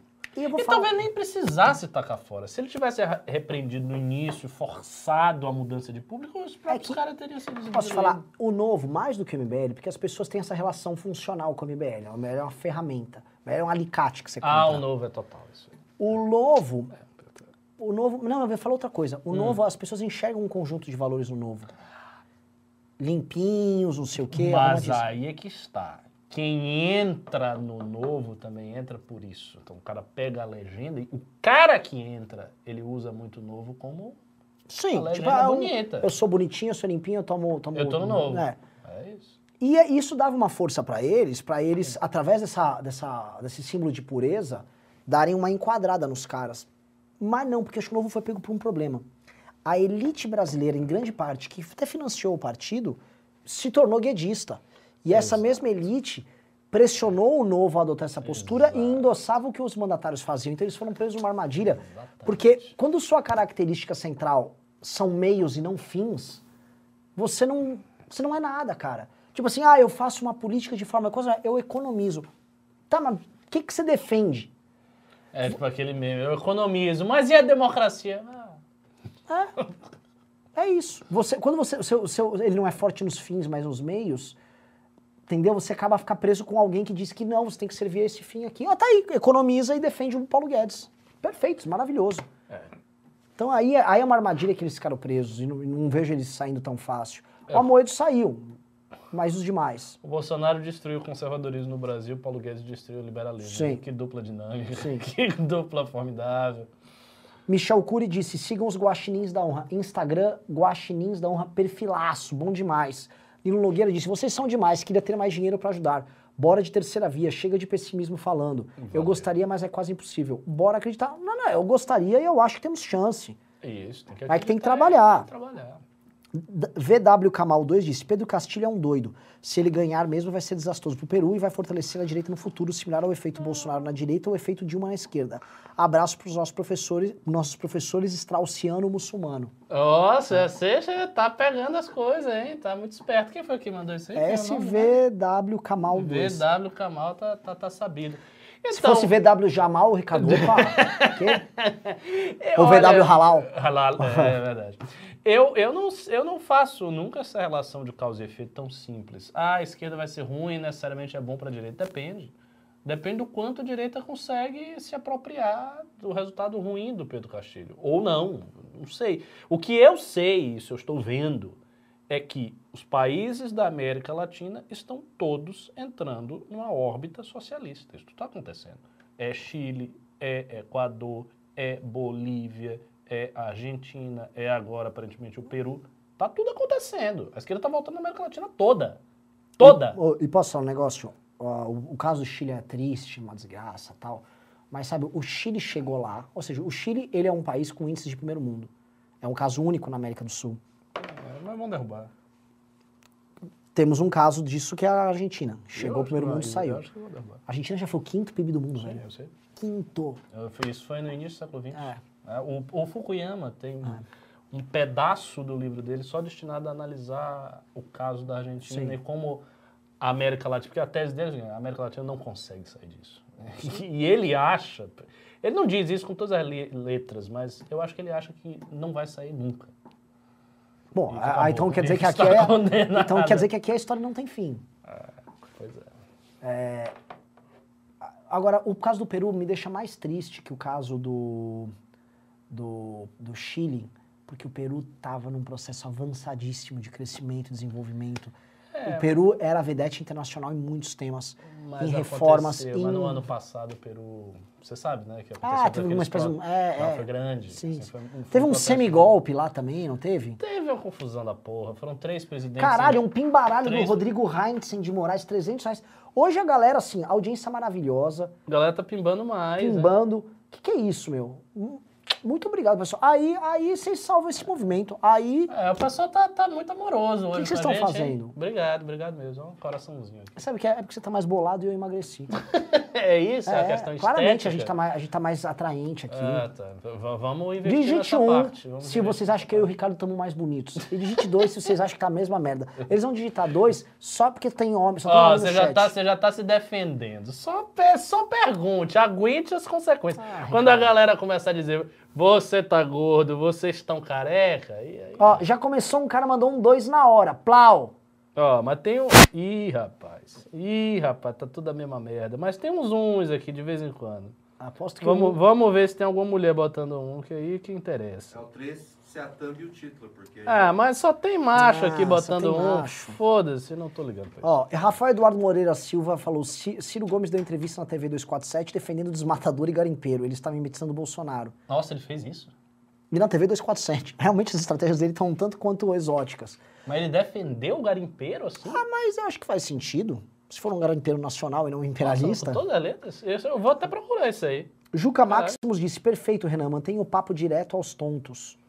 A gente deve estar falando do meu, do meu piti. Nilo Nogueira disse: é pra isso que eu pago a net. Valeu, Renan, deve ser o meu escândalo. é mesmo. Rafael Tavares disse: precisamos integrar novas redes, Reddit e Twitch. A Twitch tem um público diferente e fiel, inclusive para ter o MBL News em paralelo com o YouTube.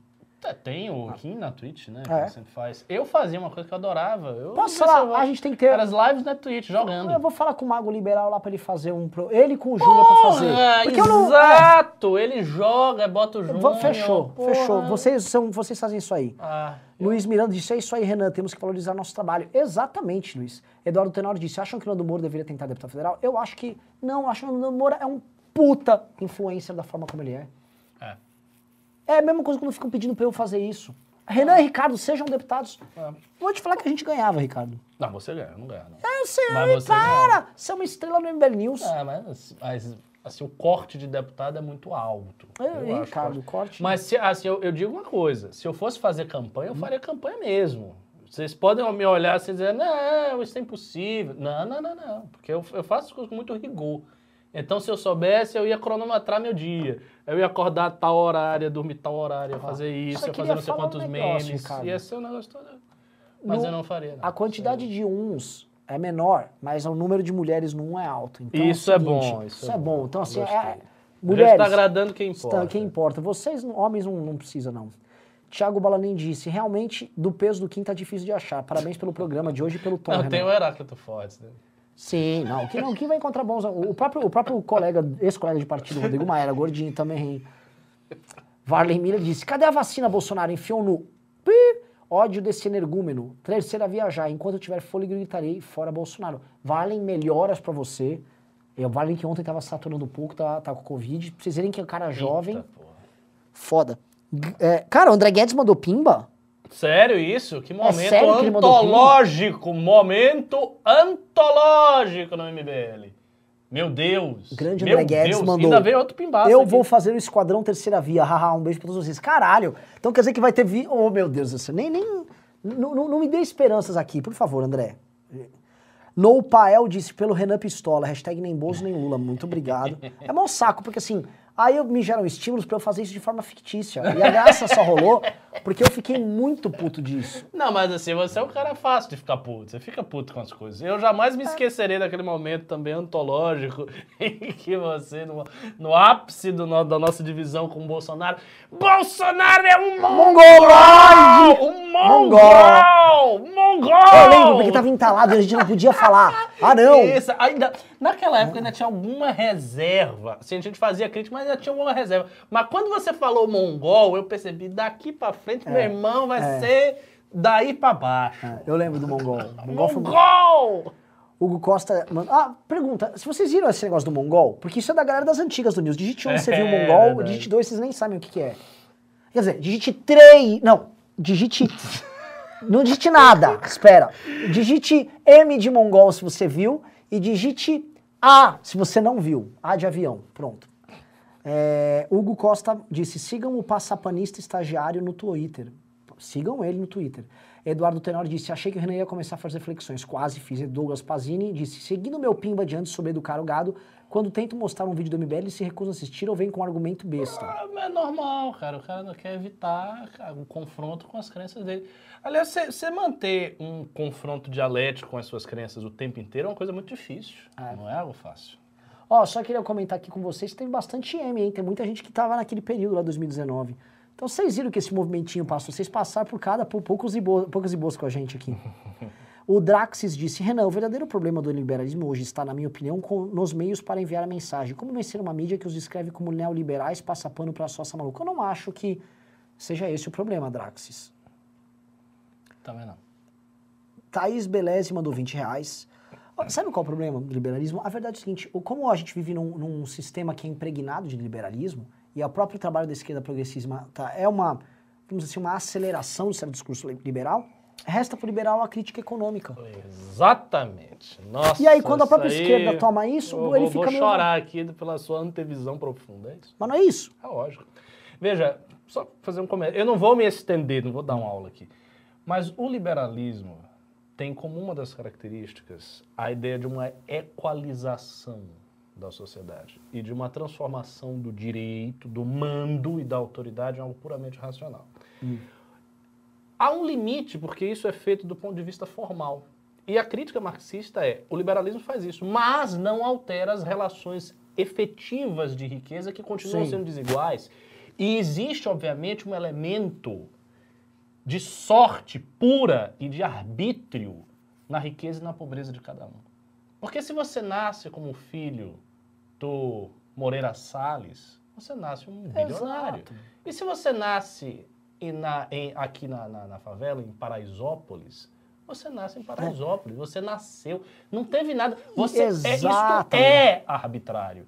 Então, como existe essa tendência, eles tentam equiparar. Agora veja, aí é que está. A força do marxismo está perante o liberalismo, mas não perante o conservadorismo. O entendimento conservador real destrói o marxismo na raiz. Por quê? Por quê? Porque ele diz não, tchau. E aí ele recupera a ideia de um mando, mando mesmo, hierarquia e acabou. Porque, você no fundo, e... o conservadorismo ele tem que pressupor que existe a hierarquia Exatamente. e que a hierarquia pode ser uma ordem virtuosa. E ponto. E, Sim. E, e não, e nem sequer, veja, nem sequer Mas, mas, mas a própria defesa do conservadorismo hoje é errada, porque ela não defende isso. Eles ficam Não. falando de, não, porque veja só, porque é na verdade um princípio de. Não é só porra do Não, princípio de é. prudência. Mas as minhas aulas na academia serão gravadas amanhã sobre conservadorismo. Então preparem-se e não se assustem. Porque, assim, existe, um, existe esses limites. Eu vou te falar, quando eu começo a ler sobre Quarta Revolução Industrial, quando a gente começa a ver sobre para onde estamos indo, é, que vai ser uma sociedade hiper desigual, e vai ter um monte de gente recebendo bolsa, não vai dar pra falar, ah, não, você vai trabalhar muito, você não vai nem ter emprego para trabalhar. Não, mas você vai superar. so- Não. É, ainda tem a questão tecnológica. É, cara. Rodrigo Heinzen mandou 300 reais, semideus, e disse: Não tenho nada a falar, só apoiar. Muito obrigado, meu irmão. Magno Atlas disse: Apoiadores da terceira via têm usado o trevo de três folhas no perfil do Twitter. Símbolos barra bandeiras ajudariam em 22 como bo- ah, camisa da seleção? O que, que você achou? Ah, não sei, eu acho que não pegou ainda, né? Tá pegando. Ainda não, mas negócio? qualquer símbolo eu acho sempre É. bom. E é um símbolo simpático. Thaís Beleze, heroína. Thaís Beleze, que é do MBL de São Paulo e das Águias, que fez, ela fez aquele é, Change My Mind lá na Ah, manifestação. foi ela que fez? Parabéns, É, hein? Sigam o MBL São Paulo, mas também sigam a Thaís Beleze. Sigam ela, Qual é, qual é a casa dela? Esparta? ela é ateniense. Olha só, boa tarefa. Leonardo Guarizo Barbosa mandou cinquentão e disse, Ricardo, volta a streamar. Joga Crusader Kings 3 e bora formar o maior califado do mundo em pleno auge das cruzadas e invasões mongóis. É, Vamos? Pô, Crusader Skin eu não sei, mas eu gostaria de voltar a jogar, assim. Você não terá tempo, Ricardo. É, essa é a questão. No Pael, tá terminando, pessoal. Parem de mandar pimba. Vou ler algo que restou. No Pael disse, professor Ricardo para presidente ditador. E pra ditador também prefiro. Varlen Miller mandou dois reais e disse, estou no hospital ainda, Renan, valeu. Melhoras pro Varlen, pessoal. melhoras. Orem pelo Varlen. Alfredo Fonseca disse, quem vai fazer cosplay do, do Honda, do Street Fighter? Ah, do Honda, muito bom. o Honda ficava dando tipo, aquele golpe. É, é, é. Quando ele Ele ganhava... pulava também da barriga. Isso, maravilhoso. E quando dum, ele ganhava, ele fazia assim, ó. dum. Cuscui.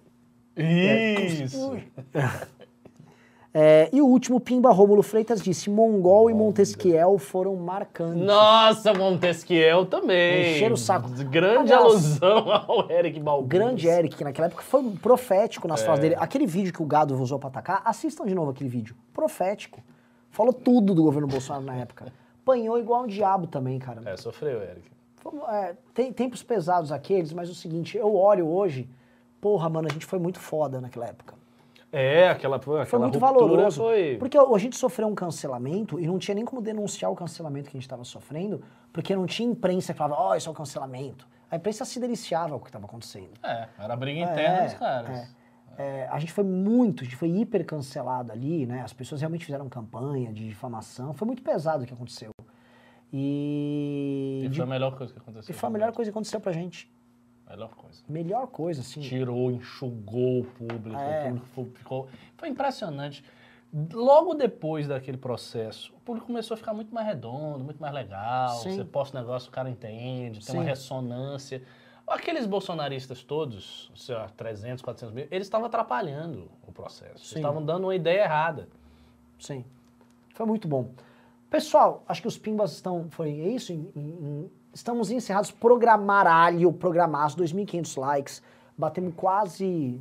Cara, quase 2.600 pessoas aqui na live. Ou seja, eu falei, ah, a audiência vai ser fraca hoje. É, É, maravilhosa. muito boa audiência. Muito pimba. O que, que eu posso falar? Se tiver todo. Se tivesse terça, segunda.